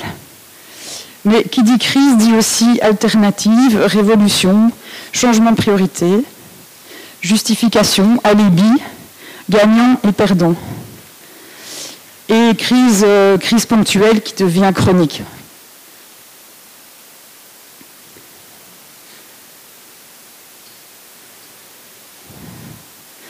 Alors voilà les propositions pour l'Éden. Euh, on est parti de l'idée pour l'Éden de comment faire face à la crise, en, partant peut-être de l'idée d'essayer d'identifier les personnes les plus touchées, d'identifier ces crises, de poser les bases d'un travail avec certaines valeurs ou certaines euh, oui, des valeurs, donc en rendant les choses visibles, donc tout ce qui se fait déjà, en rendant les choses possibles dans la persévérance et l'humilité, en sortant de son bureau, en mettant en place peut-être des micro-choses mais qui relient, en travaillant aussi des motivations communes ou partagées, en questionnant les cadres institutionnels. Parfois, donc, les gens du groupe ont partagé que le cadre est parfois très limitant, le cadre prévu, en reconnaissant toutes les cultures, en s'appuyant aussi toujours sur le travail théorique, donc ne pas se dire voilà on va faire avec les citoyens, ça veut dire ne pas s'appuyer sur le travail universitaire, les chercheurs, les gens qui consacrent leur vie à mettre en évidence des phénomènes qui peuvent nous aider à avancer. En décloisonnant, donc parce qu'il y avait quand même le sentiment que peut-être ce n'est pas une spécificité locale, mais que beaucoup travaillent euh, en parallèle et que peut-être ça peut euh, amener des dépertitions d'énergie et de vision. Essayez aussi de, garder euh, en tête l'idée de la co-construction. Ne pas oublier que les, alternatives sont déjà là et que plein de gens se sont déjà pris la crise en frontale et ont déjà trouvé des solutions sans attendre que le, monde socio-cul se bouge, se réveille. Euh, l'idée, c'est aussi de mêler euh, la réflexion à l'action. Donc ça, c'était vraiment le volet, je dirais, plus euh, valeur. Mais au niveau plus concret, on voyait l'EDEN comme une interface entre des experts et des personnes qui subissent la crise, comme un, un acteur dans la crise de la démocratie, comme un organe de soutien qui travaille avec les nouvelles formes de militance qui émergent à Charleroi, qui sont souvent plutôt désinstitutionnalisées et apolitiques. Donc l'Éden aurait une sorte d'image euh, positive par rapport à cette question-là, et que ça pourrait être intéressant de, garder cette image, de la mettre en avant pour soutenir des, projets naissants. L'Éden pourrait agir toujours en gardant euh, un équilibre entre la tête et les mains, donc euh, proposer de la réflexion et de l'action avec des va-et-vient entre les deux. On voyait l'Éden comme un, instrument qui peut pallier au repli identitaire, qui peut être un facteur de cohésion sociale, qui peut proposer des rencontres qui réhumanisent et des événements de rencontres réelles. Au niveau des actions que l'Éden fait et qu'il doit faire, et qu'il doit faire peut-être encore plus, c'est relayer la parole des citoyens, être un intermédiaire face à la ville et opérationnaliser certaines choses comme le font déjà la monnaie locale, le Ripper Café, le carnaval. On voyait aussi l'Éden comme un incubateur de projets citoyens. Euh, au niveau des partenaires potentiels, on a pensé euh, au travail avec des publics éloigné de la, enfin, considérés comme éloignés de la culture. On pensait à l'idée de travailler avec des ambassadeurs culturels dans chaque quartier,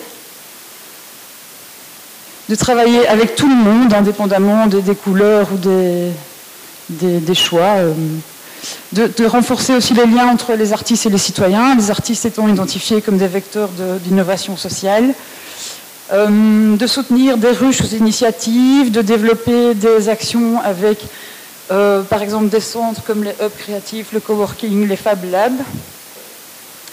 Que l'EDEN soit surtout euh, aussi un soutien en termes d'espace, de réunion, de retricotage de la confiance entre les différents acteurs sociaux. On voyait aussi l'EDEN comme euh, un outil qui peut permettre de ramener des nouvelles idées qui viennent de loin, qui, va un peu mettre son nez à l'extérieur et qui, qui ramène les bonnes idées. Euh, et voilà, je n'ai pas encore parlé de, tout ce qui est euh, promouvoir l'information, la connaissance, euh, le réseau, notamment par exemple avec la Charleroi Academy, de renforcer le lien et la collaboration entre les citoyens et le politique. Est-ce que j'ai tout dit? Et cette fois-ci, on n'a même pas oublié la dernière petite phrase. Donc pour nous, la crise serait pleine d'opportunités. Super, merci. On peut l'applaudir. Hein. Elle a fait la-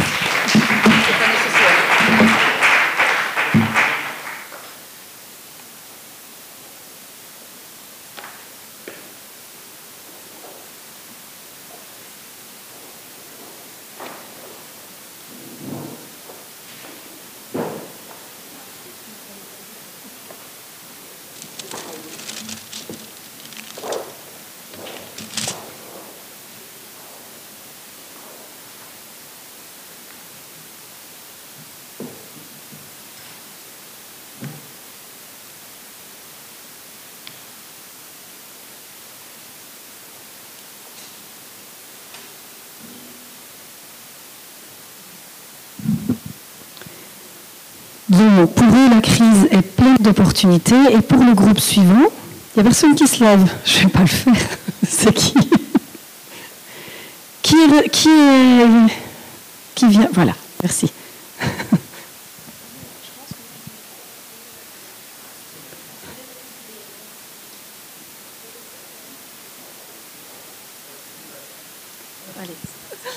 Allez, oui, tu, tu me, tu me corriges si je suis pas.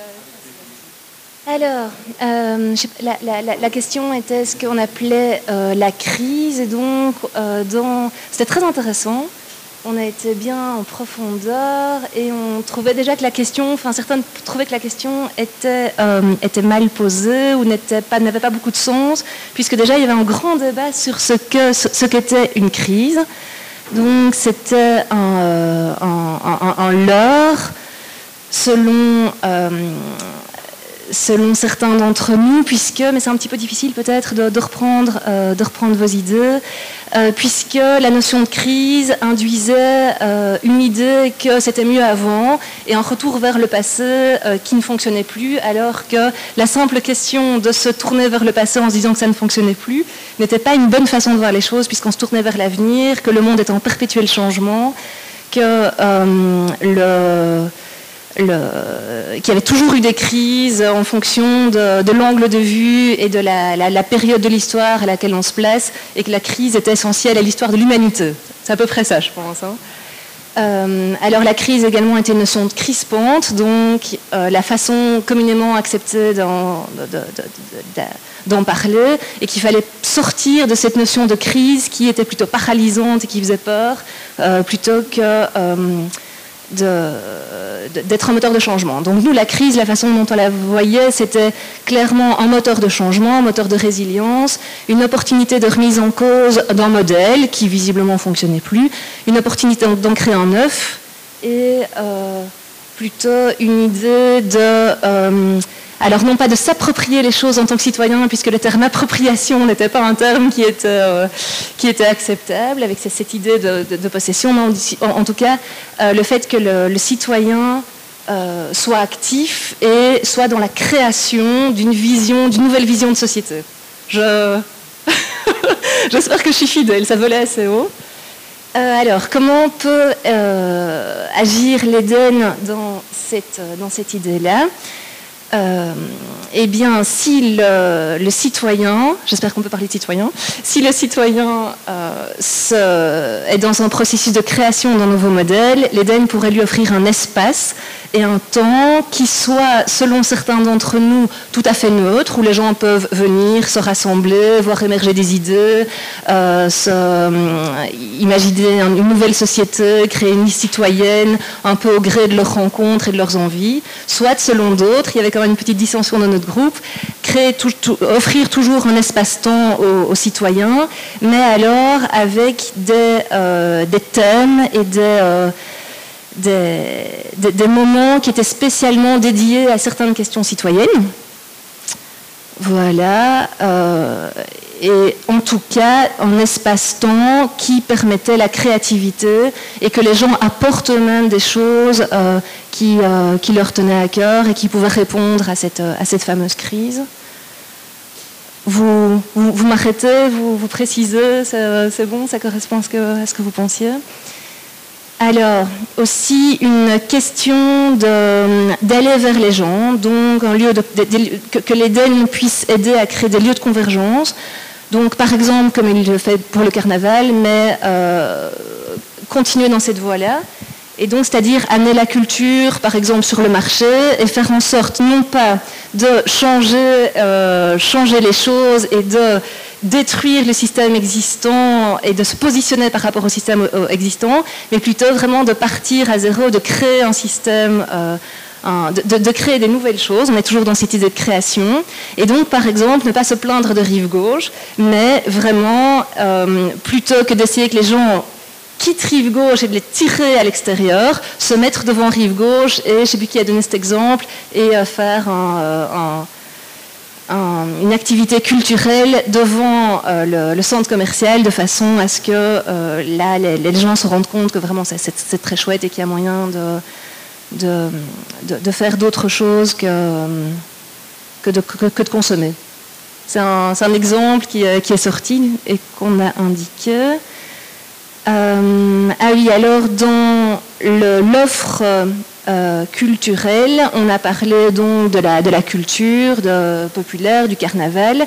On a parlé également de l'offre euh, de l'offre de spectacle qui semblait parfois être tellement tellement importante que peut-être que les, les citoyens étaient perdus face à une trop grande offre de, spectacle. Ça, c'était une question qui avait également été posée.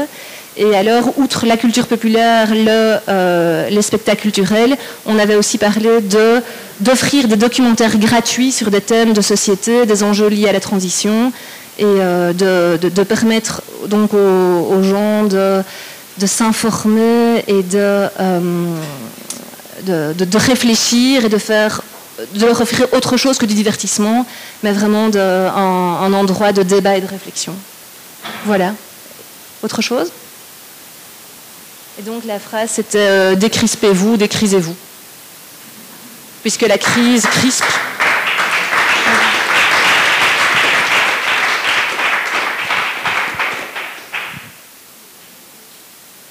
Décrispez-vous, décrisez-vous, pour ceux qui n'ont pas entendu.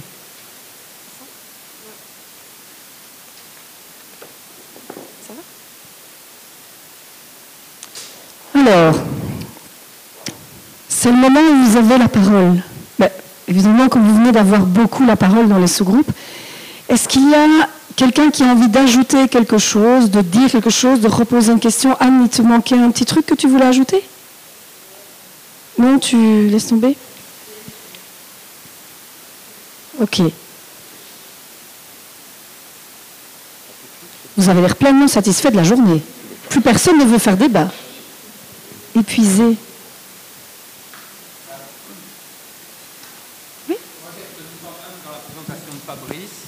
J'ai retenu quelque chose euh, dans la présentation de Fabrice, qui était, à mon sens, la mission la plus importante au niveau stratégique. C'est euh, le droit de participation à la prise de décision politique. Euh, et que ce n'est pas une prise de décision politique simplement en matière de politique culturelle, qu'est-ce qu'on va diffuser comme spectacle ici, machin, machin.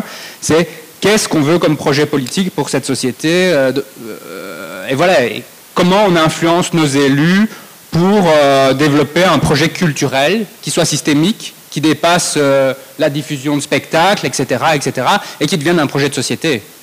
Parce que, même Churchill le disait, hein, si on ne se bat pas pour la culture, pourquoi on se bat? Et il entendait euh, par culture des choses beaucoup plus générales que les spectacles hein, et, que les arts plastiques, etc. Voilà.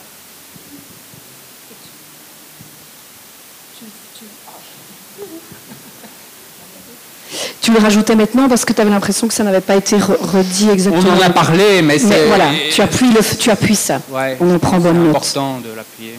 Ok. Il y a tout un travail de lobbying à faire, de pression en fait. Ça, vous l'aviez dit ce matin sur le travail de lobbying, tu l'avais bien rappelé. Ok. Quelqu'un veut réagir? Voilà. Euh, Je pensais intéressant aussi dans le projet d'un centre culturel, c'est de sortir de la logique à chaque problème une proposition une problématique euh, de, déchets, on met un service, enfin, c'est sur de logique de, on, crée quelque chose, un service, un dispositif qui répond immédiatement en se disant, voilà, c'est un peu une logique aussi du politique de dire, euh, ah ben, on a tenu compte de votre euh, problématique, on a mis en place quelque chose. Je pense que son culturel doit être un endroit plus ouvert et on a parlé d'espaces poreux, donc où les choses rentrent et développent euh, des solutions inattendues sans rentrer dans une logique de euh, service, euh, problème, service, solution qui, sont toujours un peu des one-shot à, court terme et, qui ne sont pas structurants, je pense. Voilà.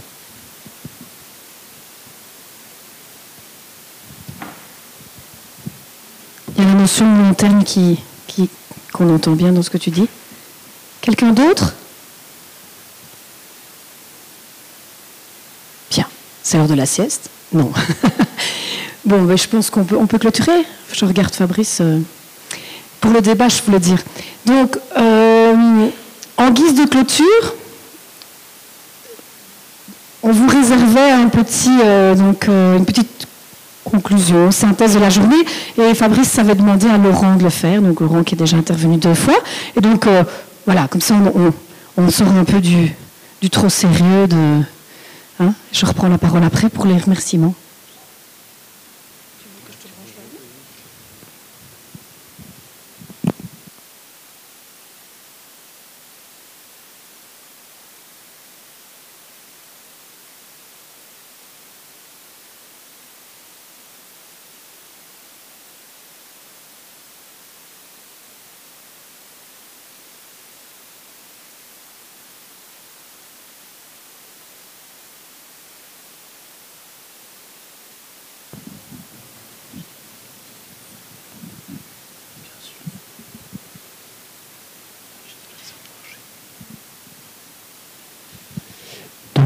Euh, comme on le sur euh, ce document, on s'est surtout euh, intéressé à la, au positionnement, on voit, on voit bien, de l'Éden par rapport à Charleroi. L'Éden pouvant être considéré comme le paradis. Hein. Le paradis, un paradis euh, qui est totalement inaccessible, c'est de l'ordre du sacré, donc on ne le voit pas, s'il réapparaît de temps en temps. Et euh, la problématique peut-être du projet de l'Éden, c'est de se rendre accessible, de rentrer en lien avec Charleroi et sa population. Donc, euh, remis d'une autre manière, la remise d'une autre manière, la problématique va consister à créer un lien euh, pour former un arbre, qui serait évidemment l'arbre de la connaissance, afin que le grand euh, Charleroi devienne un jardin partagé, euh, qui serait finalement le jardin d'Éden.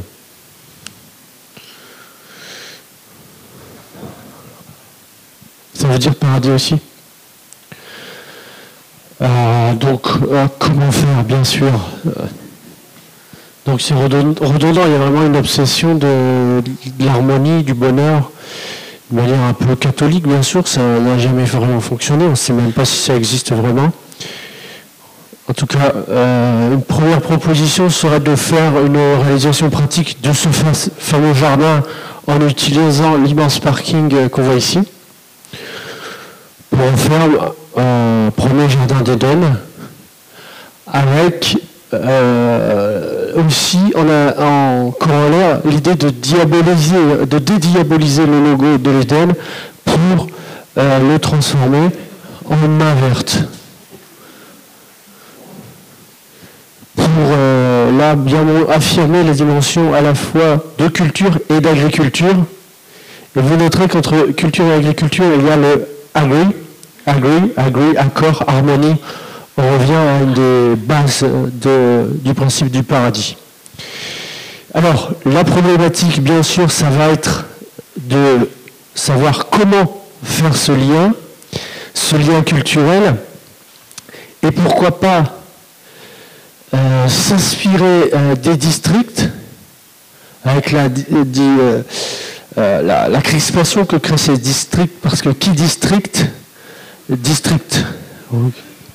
Il y a une sorte de blocage qui empêche les populations de s'émanciper. Mais en creusant ce concept de district, on voit qu'on a une proposition beaucoup plus, je dirais, euh, à la fois euh, poétique, culturelle et une invitation au cinéma, bien évidemment. Sachant que j'imagine peut-être que vous connaissez ce film avec James Dean, où c'est, je crois, question de deux frères qui sont en rivalité, euh, et dont l'un va essayer de faire fortune pour sauver son père ruiné. Et la notion de, de Villemère ruiné, que pourrait euh, sauver euh, un frère et une sœur en se disputant. Et on pourrait imaginer le même scénario euh, mis en, réalisé au sud, à l'est, à l'ouest et au nord. Ça ferait des projets culturels qui permettraient à chaque facette du Grand Charleroi de mieux se connaître. Donc ça, c'est une première piste et avec évidemment l'obligation pour le personnel de l'Éden euh, d'avoir une, aura, je dirais, paradisiaque. Et c'est pour cela que peut-être on pourrait imaginer peu à peu euh, modifier la charge, graphique, charte graphique euh, de l'Éden pour faire à peu près ceci. Avec au centre la figure charismatique de, de Frère Laurent donc à qui on pourrait même donner une envergure papale, euh, qui l'affirme déjà en privé. Avec, et euh, là on n'a pas eu le temps de terminer, on imaginait aussi euh, des déesses, non pas des déesses, des prêtresses, comme, comme des, imaginées comme des déesses grecques, et aussi une sorte de Moïse qui pourrait brandir les tables de la loi et qui pourrait être André dans cette aventure. Et l'Éden serait un peu les, bureaux du paradis où les gens viendraient euh, euh, discuter, débattre et euh, recevoir des conseils avisés. Voilà en gros comment on peut imaginer le destin de l'Éden qui va, j'espère, dans les années à venir, venir affirmer sa dimension paradisiaque et éclairer euh, l'ensemble du Grand Charleroi. Alors je vais peut-être laisser la parole à Fabrice pour... Euh, non?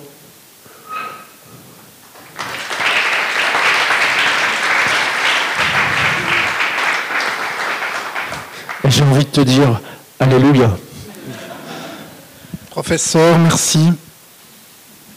Euh, en fait, tu, ne crois pas si bien dire avec à l'est d'Éden parce que euh, il y a un projet qui n'est pas encore tout à fait euh, officialisé, mais de, reprise d'une salle par le centre culturel dans le district Est, qui est en fait le district qui est le moins pourvu en relais culturel de proximité. On ne vous a pas montré cette carte aujourd'hui, mais on, a cartographié avec le bureau du Baumeister Charleroi, avec l'ensemble des maisons de jeunes, des espaces citoyens, des bibliothèques, des académies de musique.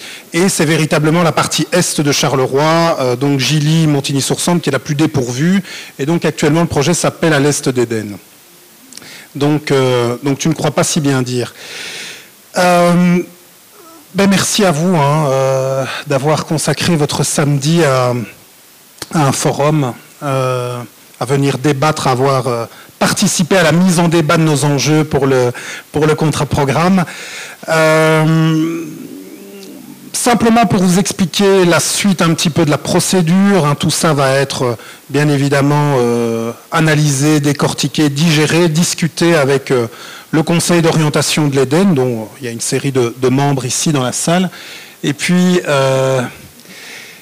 et, puis, euh, et puis tout ça ben, va euh, euh, alimenter notre dossier de reconnaissance qui devrait être approuvé en Assemblée générale au mois d'avril et qui devrait passer au Conseil communal de Charleroi au mois de mai pour un dépôt au mois de juin. Tout ça est un petit peu technique, mais c'est dire à quel point euh, ce dépôt de dossier de reconnaissance est quelque chose, est, véritablement une partition absolument imposée, absolument technique. Ça, c'est super derrière. Hein. Euh, merci les gars. Euh, et puis, et puis pour vous dire aussi qu'on avait envie quand même, parce que c'est pas tout de faire euh, d'organiser un forum et puis de et puis de dire ben merci rentrez chez vous et, on passe à autre chose. Ça serait, on a l'intention un peu au moment de la grande fabrique de euh, ben de reproduire le même genre de dispositif, peut-être en, plus petit parce qu'une journée c'est vrai que c'est assez long et euh, on a vu d'ailleurs une série de personnes repartant repartant à midi, mais d'avoir comme ça des piqûres de rappel et des moments de des moments de d'évaluation un peu collective où, euh, où on, réinvitera ben, toute personne désireuse de participer à, euh, à, discuter, à faire le point sur l'évolution de, tout ça. Donc merci à vous tous, merci à Vince pour euh, ces dessins.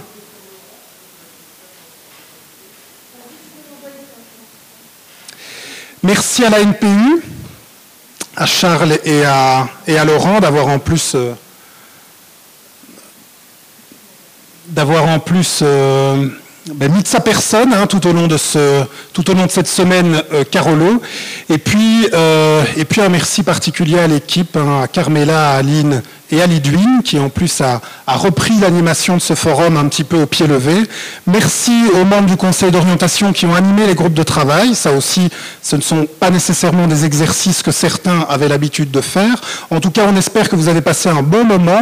Les, petits retours qu'on a eus euh, tant ce matin qu'après-midi euh, nous, semblent dire que c'était plutôt un moment agréable et qui était, euh, en tout cas, personne n'a été obligé de rester toute la journée, c'est déjà ça, et, et plutôt un moment, un moment euh, ludique et euh, une envie de continuer d'aller plus loin. Donc merci à tous. Et puis euh, bah, vous êtes tous plus ou moins des, proches et des habitués du centre culturel. Donc on espère vous revoir bientôt, à commencer par le 13 février, jour du carnaval, pour voir les résultats de cette grande parade qui se finalise au sein de, de, la grande fabrique. Plus de 400 citoyens qui vont donc défiler dans les rues de Charleroi et qui brûleront le corbeau. Je vous remercie.